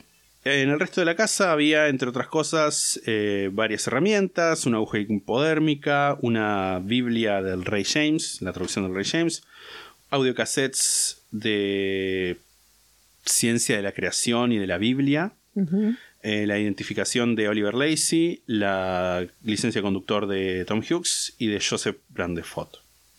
Em, yo no voy a ponerme jamás del lado de un propietario. Pero qué clavo ser la persona No, que no, le no, alquilaba Totalmente. a boludo. Totalmente. Sobre Eh, todo que ya se estaba por vencer el contrato. No, no, no. El garrón. El garrón. El garrón que te comes un con eso. garrón, boludo, un garrón. Te voy a mostrar la foto, el mugshot de Dahmer, que va a ser la foto de la portada, que es una de las fotos más conocidas del caso.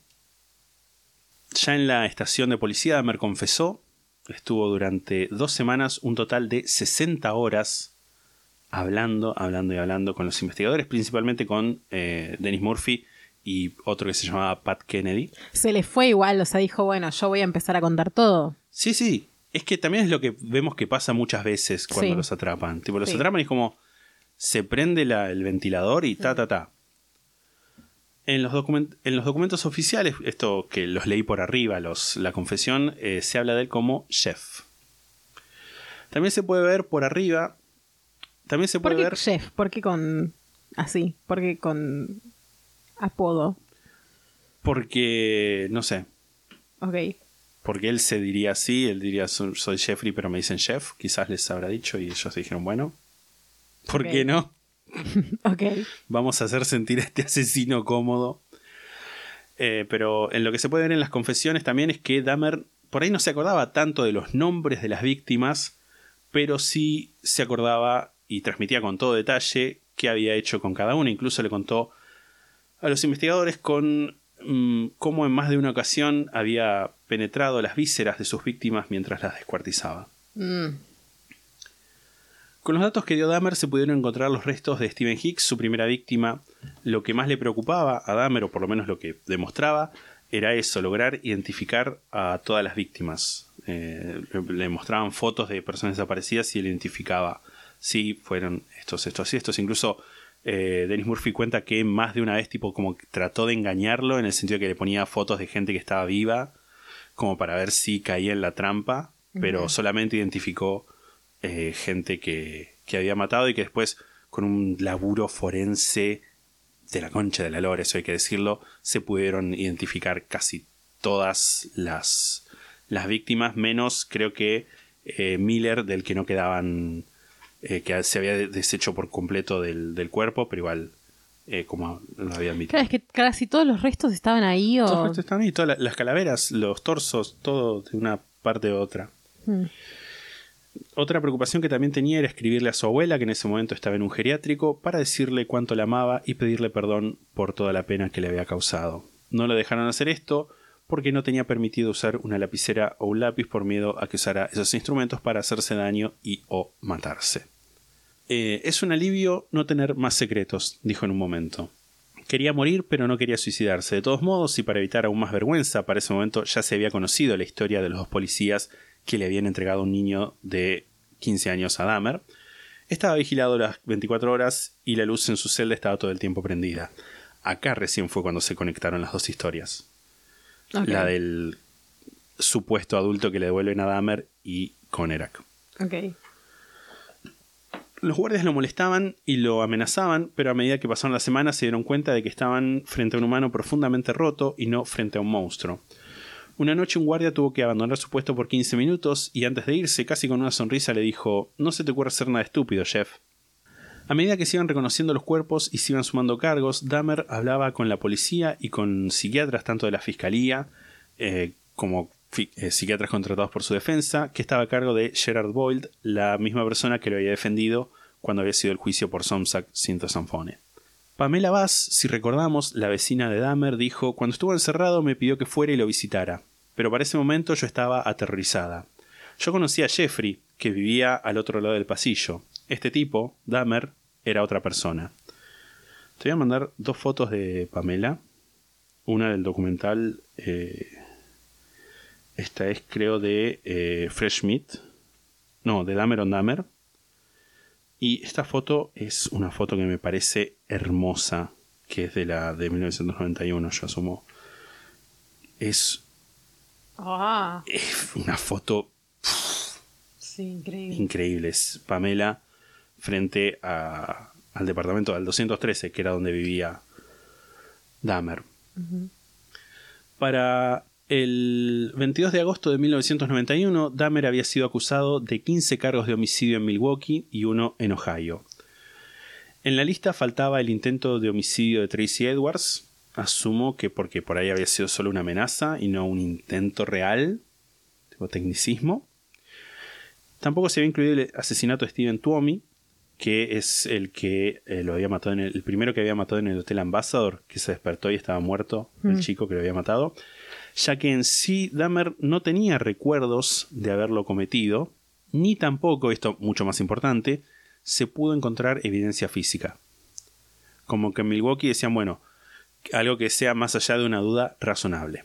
Por el sistema jurídico de, de Wisconsin, por lo menos en esa época, Dahmer iba a tener dos juicios, uno para determinar culpabilidad y otro para determinar responsabilidad. El primero no fue necesario porque Dahmer, además de haber confesado, renunció al derecho a ese juicio, por lo cual el juicio que se llevó a cabo fue para determinar responsabilidad, es decir, si Dahmer al momento de cometer los crímenes entraba o no en la definición legal de insanía. Según los estatutos de Wisconsin, una persona no es responsable de conducta criminal si al momento de dicha conducta, como resultado de una enfermedad o defecto mental, no tiene una capacidad sustancial de o bien apreciar lo equivocado de su conducta o de conformar su conducta a los requerimientos de la ley. Para entrar incluso más profundo en los tecnicismos, en este contexto una enfermedad, está- una enfermedad mental está definida como una condición anormal de la mente que afecta sustancialmente procesos mentales o emocionales.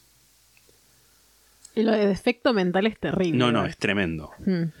Así que en el juicio, la fiscalía, a cargo de Michael McCann, Carol White y Greg Omeara, sabía que te ibas a reír. Ay, qué bueno. Esos Sí. apellidos siempre me alegran en momentos difíciles. Lo que tenía que hacer la fiscalía era probar que Dahmer había elegido no resistir sus impulsos, mientras que la defensa, a cargo de Gerald Boyd, Wendy Patricus y Ellen Ryan, tenía que demostrar que no había podido. Te voy a mandar ahora fotos de McCann y de Boyle.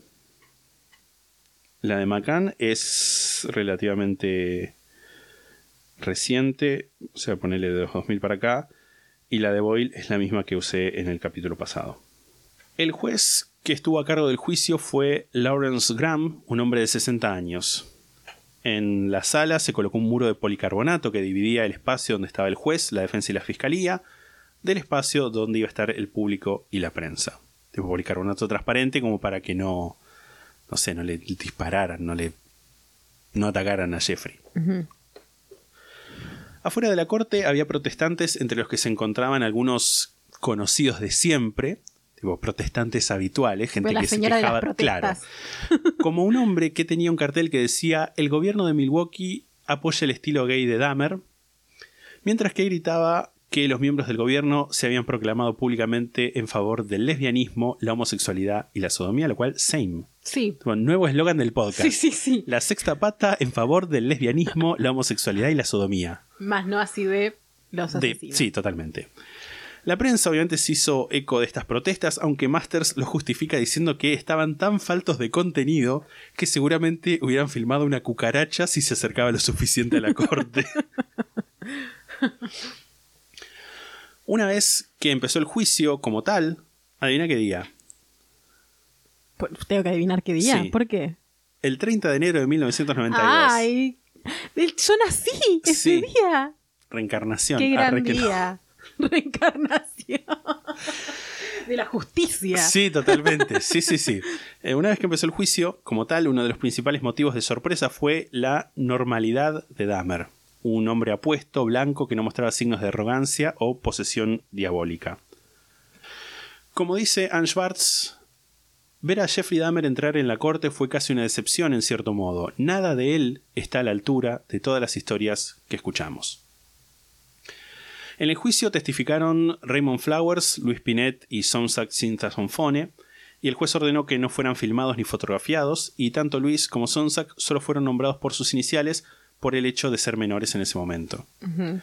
También testificaron distintos investigadores y agentes de policía, así como un total de, creo que, siete ex profesionales de la salud mental en calidad de testigos expertos.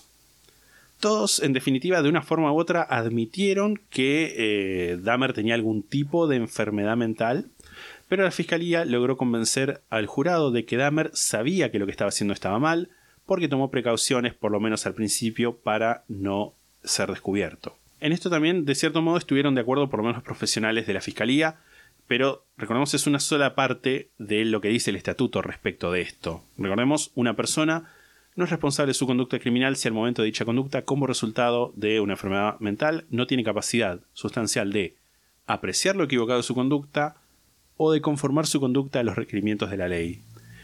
Y me parece a mí que la compulsión de Dahmer como tal era tal que no podía evitar salir de ese ciclo, o sea, no podía conformar su conducta a los requerimientos de la ley.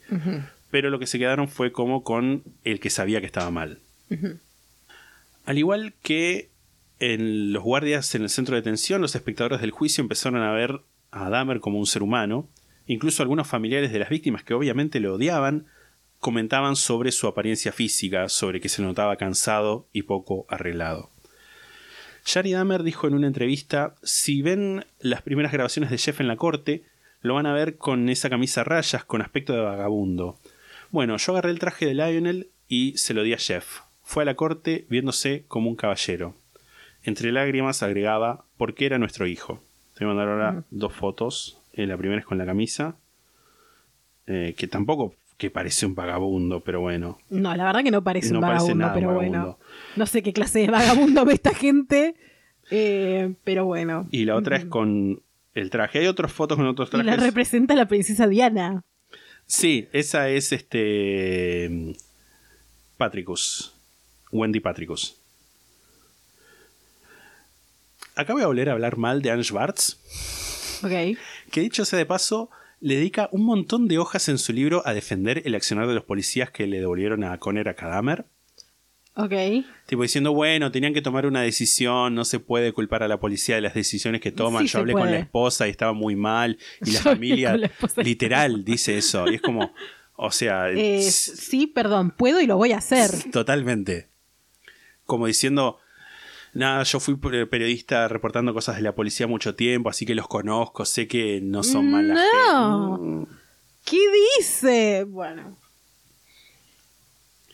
Eh, no sé si se acuerdan, comenté en el capítulo pasado de eh, errores factuales de hechos que tenía Schwartz en su libro.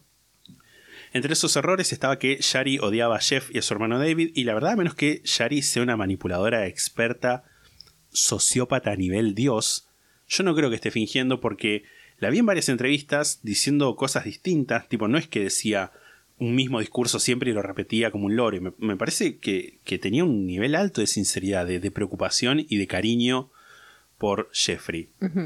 Este, así que nada. Además, esa mujer de gran pecho y de gran corazón. Same. Eh, ya que los nombré, Lionel y Shari fueron todos los días eh, del juicio, se quedaron sentados en, en el lugar donde que les asignaron sin demostrar ningún tipo de expresión, cumpliendo lo que ellos interpretaban como su deber, que era enfrentar la situación lo más estoicamente posible. Te voy a mandar una foto de ellos en el juicio con medio una cara de póker. Y sí. Sí, ¿qué vas a hacer? Eh, Durante el juicio, Dahmer hablaba casi poco y nada con sus abogados. Eh, se sentaba la mayoría del tiempo entre Wendy Patricus y Ellen Ryan. Ellas habían estado los seis meses previos al juicio con él. Le habían hablado más tiempo y con mayor frecuencia que cualquier otra persona durante todo ese periodo. Con el tiempo empezaron a ver que era relativamente dócil y educado. Sintieron que era capaz de amistad, pero que nunca antes le habían ofrecido ese trato. Dahmer cada tanto les elogiaba la ropa, era como alguien que estaba aprendiendo recién cómo comportarse en sociedad. Ellas dijeron que era encantador verlo abrirse de ese modo, y Jeff en un momento les dijo, ¿saben? Son los amigos más cercanos que tuve en toda mi vida. Voy a mandar una foto de Dahmer entre Patricus y Ryan. No voy a detenerme mucho en las declaraciones de los testigos expertos más que para señalar un par de cosas. Primero voy a hablar de tres testigos, de tres eh, psiquiatras que hablaron para la defensa. La doctora Judith Becker diagnosticó a Dahmer como un necrófilo y dijo tiene una enfermedad mental, eso es lo que impulsa su comportamiento.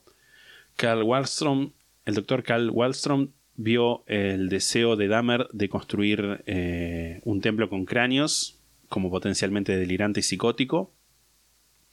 El doctor Fred Berlin dijo que eh, dijo sobre el comportamiento de Dahmer, si esto no es una enfermedad mental, desde mi punto de vista, no sé qué es una enfermedad mental. Digo, si esto no es una dictadura, ¿qué es? ¿Qué es? Y estoy un poco de acuerdo igual, o sea, con todo el dolor de mi alma, Sí, pero claramente había algo sí, obvio, más que maldad pura, si se quiere. totalmente. Y vamos a hablar de eso al, al final. El doctor George Palermo, un profesional independiente que llamó por la corte, llamaron, la corte llamó a dos profesionales que no estaban ni asociados ni con la defensa ni con la fiscalía, dijo que Dahmer mataba hombres porque quería matar su propia homosexualidad. Eh, y Master señala que es un comentario que atrasa y que era algo que se podía esperar en los años 60, pero no en ese momento. El doctor Frederick Fosdal, testigo de la fiscalía, testificó que Dahmer le había dicho tuve que tomar decisiones y tomé las decisiones equivocadas. Otro de los testigos expertos de la fiscalía, el doctor Park Dietz, dijo que aunque Dahmer era alcohólico, sus, asesin- sus asesinatos habían sido planeados y deliberados. También dijo, tené abierta la mente a lo que va a decir este tipo porque es muy difícil de entender. Dijo que Dahmer no era un científico loco haciendo zombies, sino que estaba intentando hacer zombies. Y por eso estaba cuerdo. O sea, en la mente de, de- del Dr. Dietz, Master va a decir en su terquedad incorregible, la diferencia radicaba en por ahí reconocer que lo- no lo había logrado. O sea, si Dahmer afirmaba que había creado zombies, loco. Si decía intenté crear zombies, cuerdo. Sí, no. O sea, no. No, no, no. ¿Por qué te tener la mente abierta? No, no, no. no. Mente abierta, no de, de- de- tipo como. Porque es re confuso lo que dice. Muy. En ese sentido, tener tipo, presta atención. Sí, sí, sí. Porque yo le, yo tipo tuve que leer un montón de ¿Cómo? Si que estaba intentando crear zombies, por eso estabas cuerdo. ¿Qué dice? Sí, no, no, no tiene sentido. O sea, él dice que está de acuerdo. Sí. Ok. Eh, dos declaraciones que hizo Dietz en otras entrevistas diciendo, contrariamente a lo, uno- a lo que uno podría imaginarse de un frenesí de consumición de carne cruda, lo que hizo fue cocinar unos filetes de bíceps que tenía guardados en el freezer. Se sentó. Sí, horrible. Se sentó, de bíceps. se sentó en su mesa y cenó viendo las fotos de esa persona. El tipo como dice, no, como no fue un frenesí de comer carne cruda, como los cocinó y se sentó en la mesa, estaba cuerdo. Ujú. Que es como de nuevo, ¿qué te pasa? Sí. Pero bueno, y una cosa un poco más acertada que dice es eh, Jeffrey Dahmer buscaba un compañero sexual que no le exigiera nada, que no lo criticara, que, sobre todo, no tuviera sexo rápido y se fuera. Había tenido una serie de encuentros sexuales desagradables con otros hombres, ninguno de los cuales involucraba lo que él quería, que era acurrucarse, abrazarse, sentir el calor del otro, acariciarse gentilmente y pasar toda la noche juntos sin exigir más. Un poco el último romántico. Real, sí, sí, sí, totalmente. Eh, voy a leer ahora algo, un fragmento textual del libro de Masters, que dice, el señor Boyle quería llamar a Robert Ressler, que si se acuerdan hablamos de él en el capítulo general de asesinos seriales, un experto de la Unidad de Ciencias del Comportamiento del Buró Federal de Investigaciones, que se especializaba en el estudio de asesinos seriales y que había escrito ampliamente sobre el tema. El señor McCann, o sea, el fiscal, objetó con razón a que se oyera este testimonio basándose en que sería teórico e irrelevante al caso presente. El juez falló a favor del señor McCann porque el conocimiento de Ressler no era necesario en el juicio. No se tiene que argumentar para atrás desde el acusado que esté identificado hacia el perfil que lo puede identificar. O sea, la importancia del conocimiento de Ressler es para identificar asesinos seriales, pero Dahmer ya está identificado, es decir, no tenía sentido que fuera a definir las características de un asesino serial porque no era una investigación, sino era un juicio. Master sigue diciendo lo siguiente. La prensa se enteró de esto y llevó al señor Ressler a la sala de prensa para una conferencia, a pesar de que se lo había descalificado como testigo experto. Nadie señaló que él esencialmente era un estadístico, un esmerado recolector de datos y no un astuto observador de la gente. El Shade button. Shade, Shade, totalmente. Después de todas las declaraciones, los abogados hicieron sus alegatos finales. Primero fue Boyle, que habló, que habló sobre la alienación en la que Dahmer se encontraba, diciéndoles que Jeffrey no era el mal, sino que estaba enfermo. De nuevo, perdón por lo que si se escucha música de fondo. Sí, ya pasaron de la electrónica como a no sé qué, Dalila, I wanna say.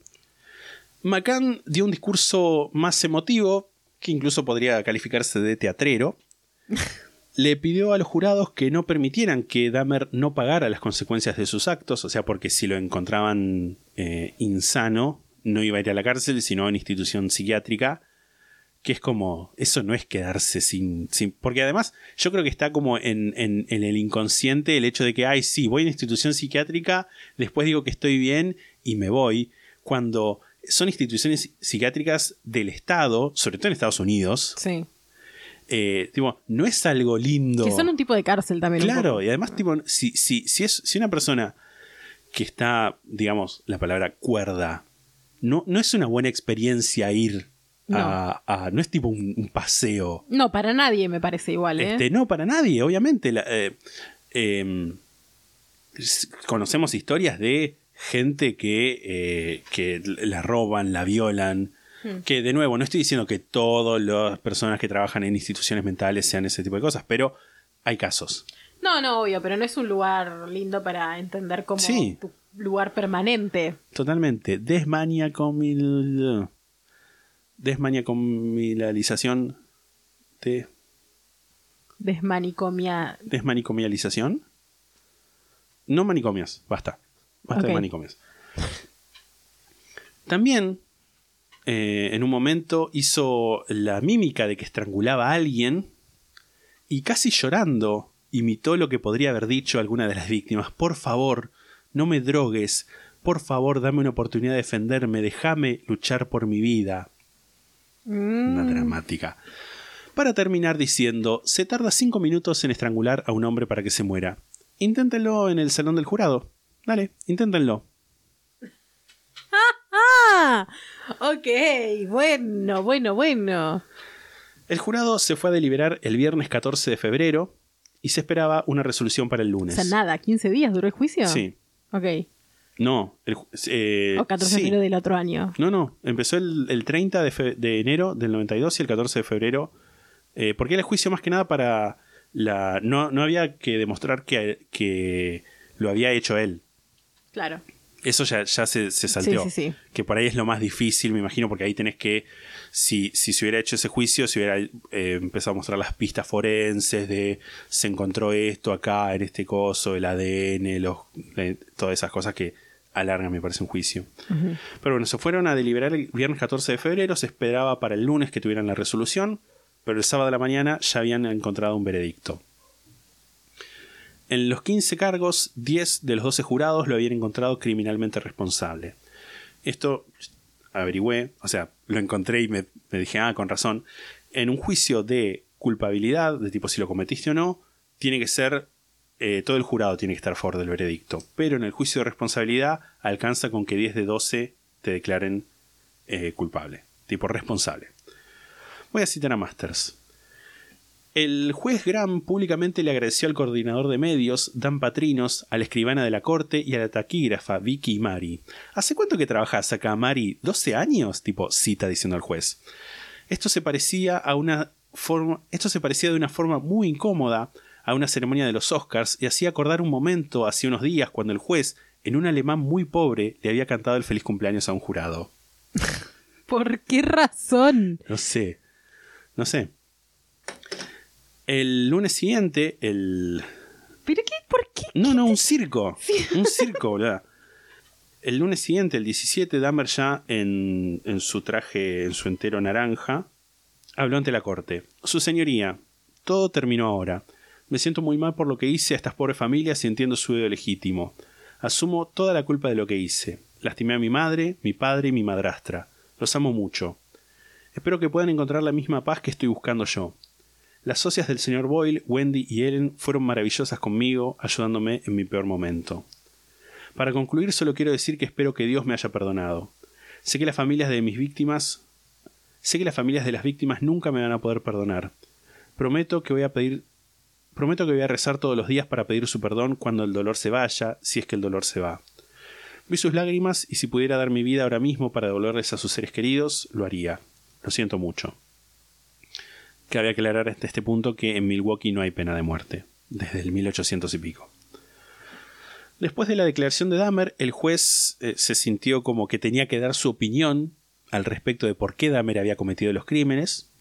Según él, Dahmer se odiaba a sí mismo por ser homosexual y había destruido lo que veía de sí mismo en otros. Eh, más allá de ser cualquier cosa, ¿no? Es ignorar el hecho de que algunas de las víctimas de Dahmer, como por ejemplo Oliver Lacey, eran heterosexuales. O no todos eran homosexuales. La sentencia fue para los dos primeros cargos, prisión perpetua, dos prisiones perpetuas más 10 años consecutivas. Para los otros 13 cargos fueron sentencias de prisión perpetua sin posibilidad de libertad condicional antes de 70 años también consecutivas.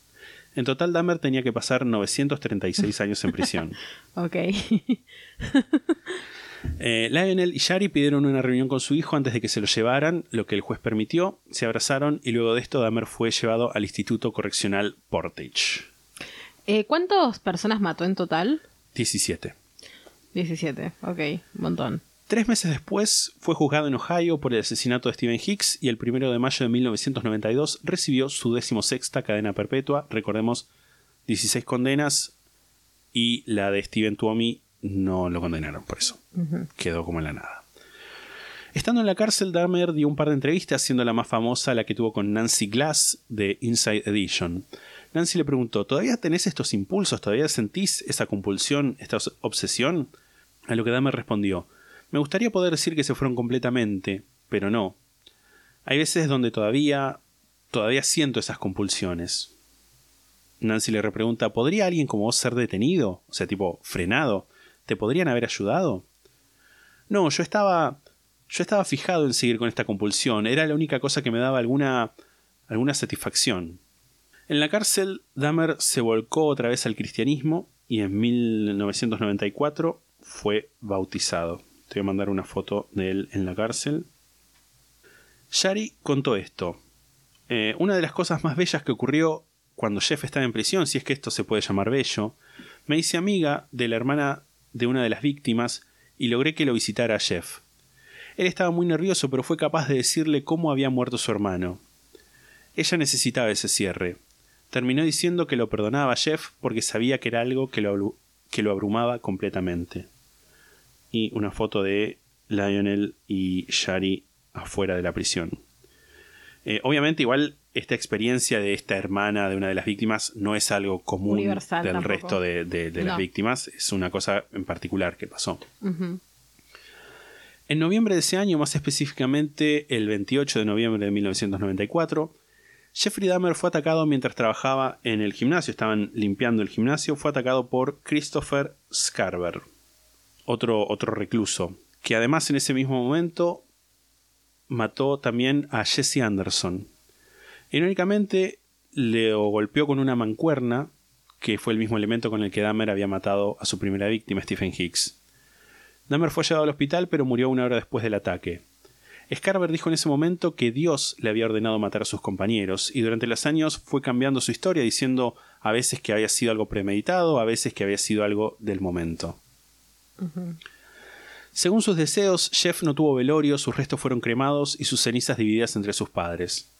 Al enterarse de su muerte, Joyce le dijo enojado a los medios, ¿Ahora están todos felices? ¿Ahora que lo mataron a golpes? ¿Es suficiente para todos? En 2017 Lionel dijo, estoy muy, muy orgulloso de que al final, Jeffrey, hizo lo necesario para la salvación. Creo que está con Dios. Él lo perdonó a Jeff de acuerdo con lo que dicen las escrituras, y por eso yo también lo perdono. Lionel y Shari no se cambiaron el apellido, siguieron declarando que amaban a Jeff. David, el hermano, se cambió el apellido y vive actualmente en el anonimato. El 924 de la North 25th Street fue demolido en noviembre de 1992 y en su lugar hay hoy un lote vacío. Wow. Voy a, a hablar como... Tengo una reflexión. Ok, sí, por favor. Algo que dice Brian Masters respecto, respecto de Dahmer es que Dahmer era un hombre moral que hizo cosas inmorales y eso lo hace uno de nosotros, aunque sea un caso extraño. La diferencia, dice Brian Masters, entre él y nosotros es algo de grado, no de tipo. Esto es algo de lo que hablamos, me parece, un montón de veces acá, cuando decimos, por ejemplo, que cualquiera puede ser un asesino. En eso, o sea, cualquiera puede ser un asesino, no es que hay una línea que separa a los asesinos de la gente normal, entre comillas, no es que allá están los malos y acá estamos los buenos. Eh, y, pero, o sea, ¿somos más buenos que Jeffrey Dahmer? Sí. no hay duda, no matamos a nadie. Eh, y, y esa diferencia está dentro de la variable del comportamiento humano. Los motivos y comportamiento de Jeffrey Dahmer, esto estoy leyendo textual de, de lo que dice Masters, presumiendo desde mi Kindle, lo estoy leyendo porque tengo un Kindle. Eh, eran definitivamente extraños en el extremo, pero no están más allá de la comprensión. Son distinguibles de nuestros propios motivos por su severidad, por su intensidad, por su expresión escandalosa y florida, pero no por su naturaleza esencial. Representan uno de los ex- extensiones más lejanas y más lamentables de las posibilidades humanas, pero son, lamentablemente, humanas. Y habla, dice eh, sobre el juicio, dice, había una, eh, una negación mucho antes de que empezara el juicio de permitirle a Dahmer el refugio de la insanía, tipo de la locura porque él no afirmaba escuchar voces o tener oscilaciones, porque no tenía convulsiones, porque no caminaba contra las paredes o saltaba hacia extraños, porque de hecho parecía perfectamente normal.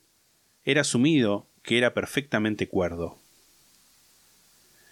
Los modales aparentemente inocuos de Dahmer y su falta de características locas eran trabas en el esfuerzo que él había hecho de no exponer su personalidad.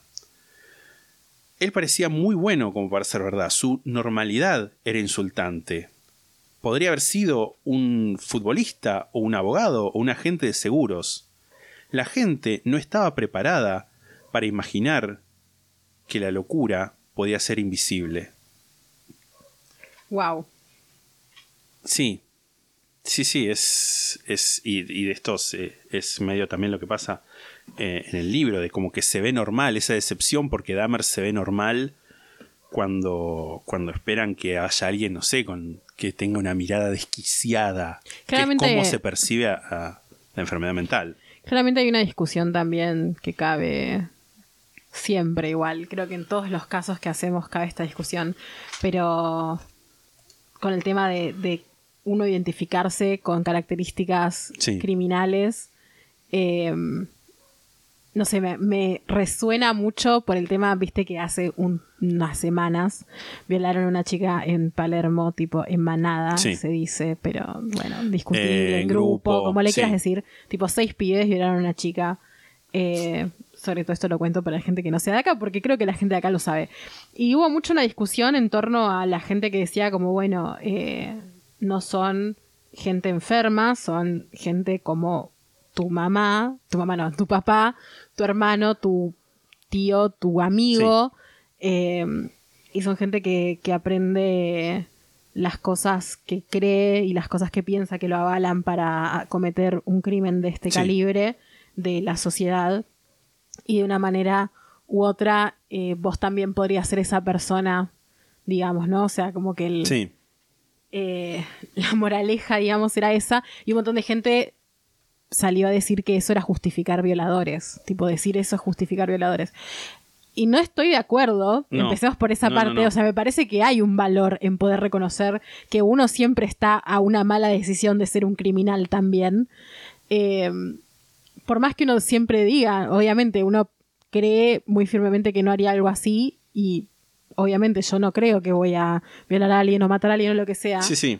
Pero creer que uno está por fuera de, de, de hacer algún acto de este calibre es algo muy fantasioso también. Pensarse por fuera de cometer este tipo de cosas y de una sociedad que de alguna manera las avala. También estamos comparando igual una violación Obviamente. con una persona que mató 17 personas. Claramente Que se comía aparte. de Claramente eso. estamos, es un extremo muy grande, Sí, sí, pero sí. bueno, es un poco lo mismo en ese sentido de normalidad, en donde Sí. es gente normal, gente que sí, capaz milita en el mismo espacio que militas vos, capaz eh, es tu amigo, capaz es una persona que se muestra normal, entre comillas, y puede cometer un acto así, obvio, obvio que sí, porque cualquiera lo puede hacer. O sea, Sí, esa es la realidad también. Sí, sí, totalmente. Eh, después, más adelante, esto no lo incluí como. Fue como más para comentarlo eh, así ligeramente. Eh, Masters habla sobre. Se centra en el, en el canibalismo.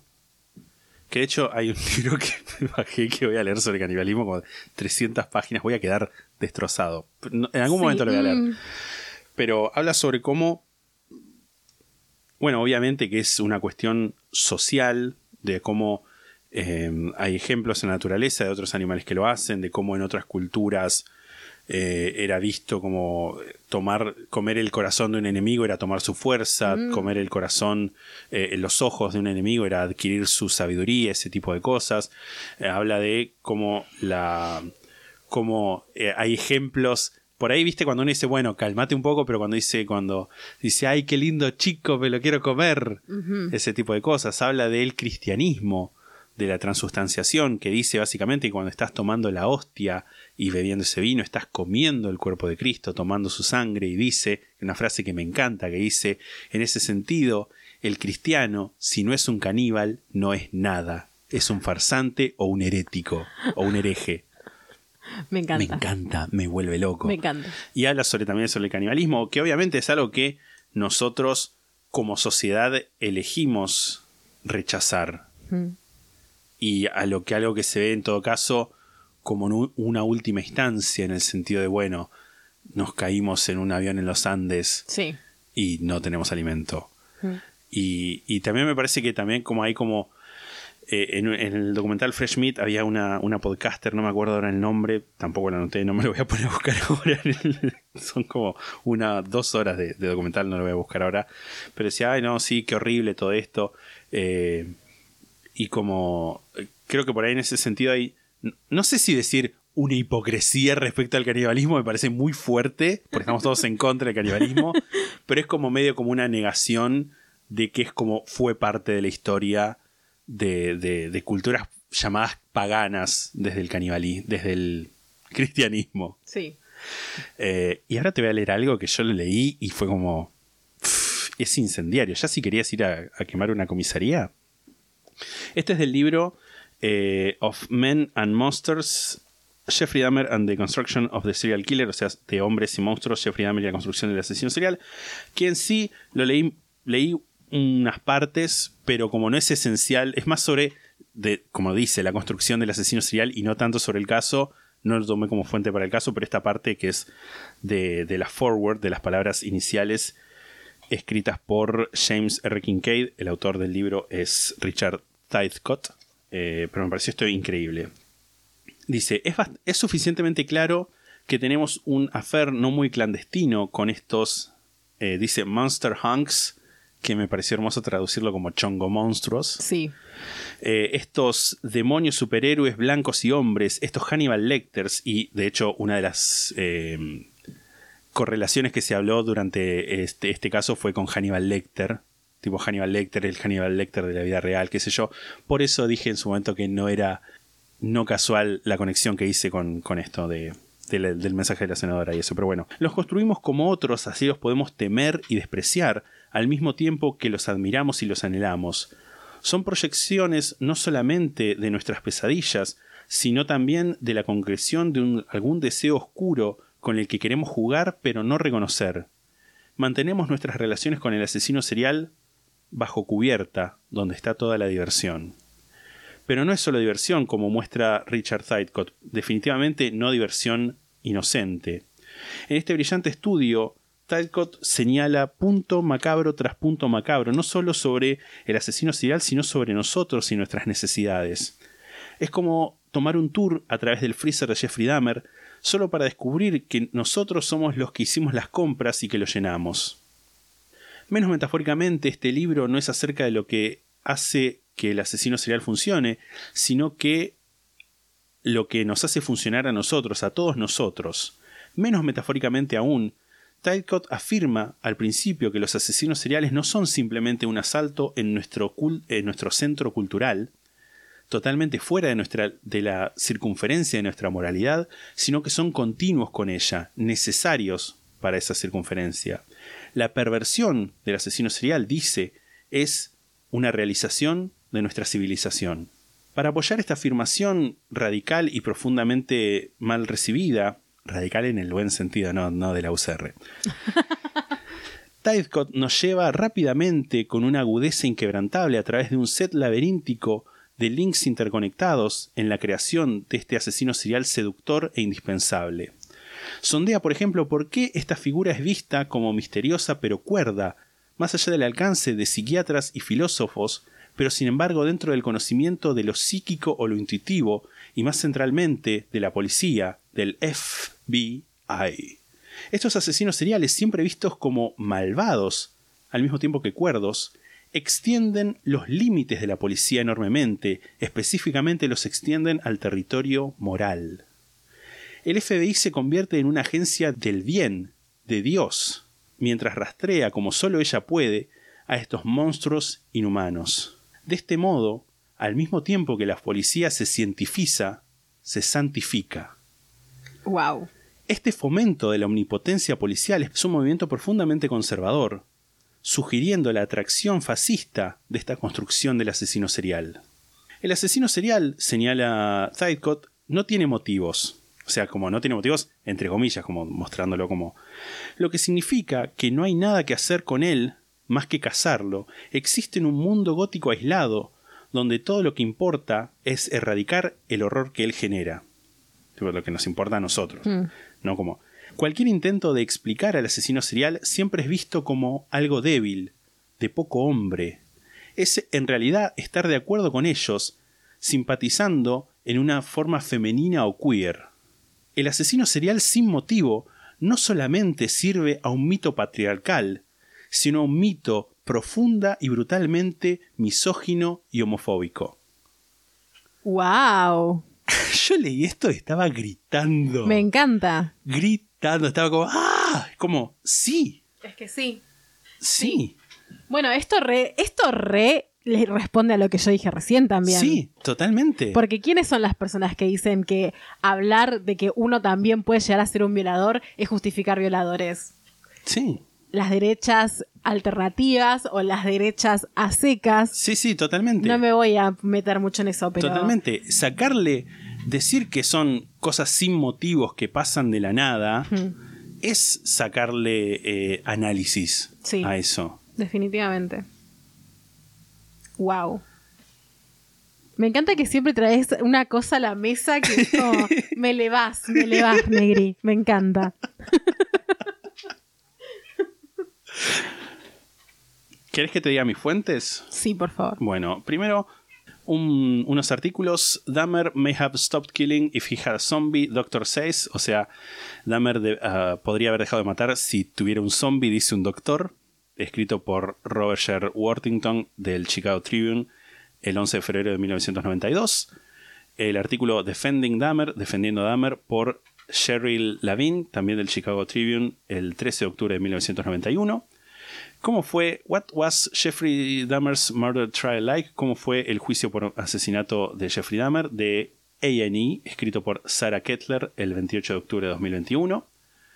Eh, Dahmer's lawyer is comfortable in the heat, o sea, el abogado de Dahmer está cómodo en, ¿cómo sería? In the heat, en, en un momento como... En la vorágine. En la vorágine, sí, exacto. Del 2 de agosto de 1991, del New York Times.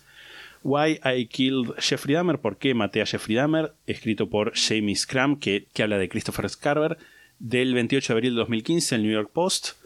Eh, un artículo del 8 de noviembre de 2017. Key players in the Jeffrey Dahmer case, where are they now?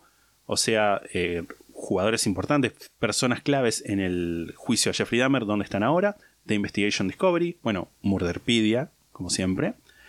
Gran aliado. Eh, libro de, de Shrine of Jeffrey Dahmer de 1993 de Brian Masters, One of Us. El libro de la cornuda de Anne Schwartz. Ah, porque decía cornuda. Eh, igual parece una mujer, creo que es lesbiana. Ay, ahora la Lo amo. cual- pero defiende mucho a la policía, boludo. horrible, ¿por Horrible. qué? Ay, ay, es que cada lesbiana horrible. ¿Has visto? A ver, la voy a buscar, Sí. porque ahora quiero ver si le doy. Eso es lo que más me importa. El libro, como ya dije, eh, se llama Monster, The True Story of the Jeffrey Dahmer Murders, o sea, Monstruo, la verdadera historia de los asesinatos de Jeffrey Dahmer. El de Brian Masters, no sé si lo dije, El altar de Jeffrey Dahmer. Eh, lo voy a ¿Es citar. esta mujer? No, no, no, no. Ahora, ahora te, te la muestro. ¿Es esta mujer? Eh, sí, pero cuando yo la vi tenía el pelo corto, creo. Bueno, con el dolor de mi alma. Che. Che, ¿le das? Che, sí. Eh, o sea, sí. El libro, bueno, que lo acabo de leer un fragmento recién, Of Men and Monsters, Jeffrey Dahmer and the Construction of the Serial Killer, eh, de Hombres y Monstruos, Jeffrey Dahmer y la construcción del asesino serial, de 1997, escrita por, escrito por Richard Sidecott, y los documentales Dahmer on Dahmer, A Serial Killer Speaks, Dahmer sobre Dahmer, un asesino serial habla del 2017, Jeffrey Dahmer, Mind of a Monster, Jeffrey Dahmer, La mente de un monstruo de 2020, Fresh Meat, Jeffrey Dahmer del 2021, o sea, carne fresca Jeffrey Dahmer, y finalmente The Jeffrey Dahmer Files de 2012, o sea, los archivos de Jeffrey Dahmer. La cabeza quemada tengo después de todo esto. Sí, demasiado, Rey, demasiado. Eh, acá está, esta es la foto. Che. che, la verdad. Perdón. No, no, no, está bien, está bien, no, uno no, no elige eh, ser una persona enferma. bueno, discúlpame. No sé, ¿hay algo que quieras agregar, que quieras decir? No, El- este, quiero, necesito ir a acostarme tipo media horita, mirar el techo, pensar en cosas lindas, quizás ver un dibujito, algo, viste, Sí. como con colores, que nadie muera en lo posible, eh, porque ha sido, no, o sea, no me quiero imaginar lo que fue para vos. Para mí ha sido tortuoso esto. Aparte, llevamos así como tres horas que estamos grabando. Te la regalo lo que vas a tener Sí, que sí, sí. editar, padre. Dos horas y media llevamos grabando. Eh, horrible, Horrible. horrible, caso. Pienso que la gente que dice que este caso es su caso favorito es una enferma. Entiendo, Quiero igual, que lo yo lo entiendo, entiendo la, la- la fascinación por todo. Mm, Eh, mm. No, no, es que no sé qué opinar, es horrible Es todo. horrible, es horrible, es trágico. Da mucha bronca por la cantidad de veces que podría haber sido frenado Sí. y que no fue por, por desidia, por Siento homofobia, por racismo. Sí. Eh, es de nuevo, obviamente, que yo lo que les cuento está ultra, totalmente recontra filtrado. Eh, un día, un día, justamente lo que contaba hoy, revisando las fotos, buscando las fotos, entré en un- una página donde te mostraban las, las Polaroids. Mm. Y fue como, no, no, no, no, literalmente tuve que, estaba, cerré la computadora y fue como, porque fue demasiado, fue demasiado. Vi, es sin, sin exagerar, es la peor foto que vi en mi vida. Mm, La peor foto que vi en toda mi vida. me imagino. Y la vi una fracción de segundo. Pero bueno, les vamos a avisar qué pelis vamos a ver. Sí. Eh, eso es todo por este capítulo. Eh, por favor, dejen alguna necrológica. Sí. Compártanos qué sienten. Así uno siente que esto no le hizo al pedo. Vayan a recomendar este podcast. Vayan a recomendar este Por podcast. favor. Después, ahora me voy a arreglar para ver cómo acomodo las 44 fotos que te mandé. Fueron 44. Fueron como 44 fotos. Wow, padre, un montón. Lo más probable es que termine haciendo dos posts porque Sí. no hay forma de que pueda Sí, no hay forma, no hay forma. Eh, y, y, o sea, es editar, armar de esos dos posts. Esto va a salir, no sé, en abril más o menos. Por favor, este no. capítulo. Por favor, no. No, voy a hacer todo lo posible como para que salga en algún momento del lunes. Que es igual cuando les va a chupar maybe un huevo. martes. Sí, cuando lo, lo estén escuchando ya va a haber salido. Así que. avisa, avisa vos a la Sí, gente. bueno, La ahora, ahora gente voy a escribir. Voy a poner una foto de la cuenta de cuánto es el, el crudo para que vean. Nada, eso es todo. Terminamos con este caso, o por lo menos con la parte descriptiva. Después vamos a hablar de las películas, si fueron buenas o malas. Yo creo que hay una que va a ser muy mala y que por lo menos eso nos va a animar un poco. Ay, por favor, dame una que sea mala. Por Sí. favor. Eh, ah, ah, esto ya no lo va a escuchar casi nadie. También ahí está, eh, no lo leí, pero está el- la novela gráfica My Friend Dahmer, Ujú. de cual hay una película, es una de las películas que vamos a ver. Que no lo leí, lo voy a leer quizás para ver ahora, para tomarlo como referencia de comparación. Y también está el libro que escribió, el libro que escribió Lionel Dahmer, que se llama A Father's Story, creo, o la historia de un padre. Pero la verdad, Lionel me parece medio un boludo Ok. eh, y no lo leí.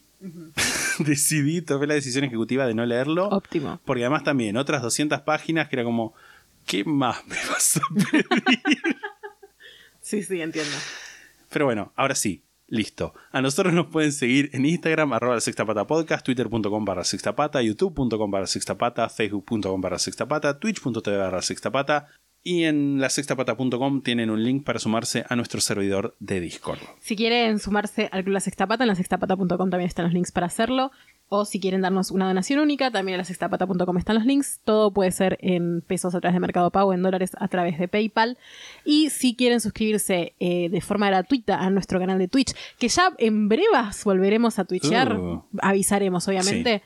Eh, Twitch.tv barra la sextapata, si tienen Amazon Prime, entran ahí al chat, aunque no estemos conectados, pueden hacerlo de igual manera, ponen signo de admiración de cierre, la palabra prime y un bot les explica cómo conectar la cuenta y darnos sus dulces dólares de forma gratuita. Exacto. Si nos escuchan en Spotify o en algún lugar donde puedan seguirnos, síganos. Y si nos escuchan en algún lugar donde puedan dejarnos una calificación, como es también Spotify, déjennos la nota más alta, la reseña más linda, para cada vez más gente pueda sumarse a esta experiencia de trauma colectivo, que es la sexta pata. Es literalmente una experiencia de trauma colectivo. Si tienen alguna estrella de oyentes, la pueden mandar a la sextapata.gmail.com. Ahí es donde las recibimos en formato escrito y hay 15 ya volúmenes, 15 volúmenes. para que puedan ver más o menos Y por dónde va la onda. también. Hay una playlist, es verdad. Que no la hicimos nosotros. No lo hicimos nosotros. Ujú. Si quieren mandarnos alguna carta, paquetito, regalito, mm, cosas en principio no perecederas, por favor, porque ¿quién manda algo perecedero? lo pueden hacer a casilla de correo número 25, Correo Argentino Central, Mar del Plata, Buenos Aires, código postal 7600, lo voy a repetir, casilla de correo número 25, Correo Argentino Central, Mar del Plata, Buenos Aires, código postal 7600. Y como dato de color, te cuento que mientras edito el podcast repito exactamente esto en el mismo tono y misma voz para escucharme decirlo en simultáneo mientras me escucho. Y luego con el mismo tono. Si tenés una pyme o emprendimiento, podés eh, publicitar en este podcast pujante y competitivo. En lasextapata.com está el, el paquete La Sexta Pata para pymes y emprendedores, donde podés dejar tus datitos y nosotros te contactamos. Eso es todo por este capítulo kilométrico. Nos vamos a escuchar la semana próxima con el bonus track de las películas del caso de Jeffrey Dahmer. Chao.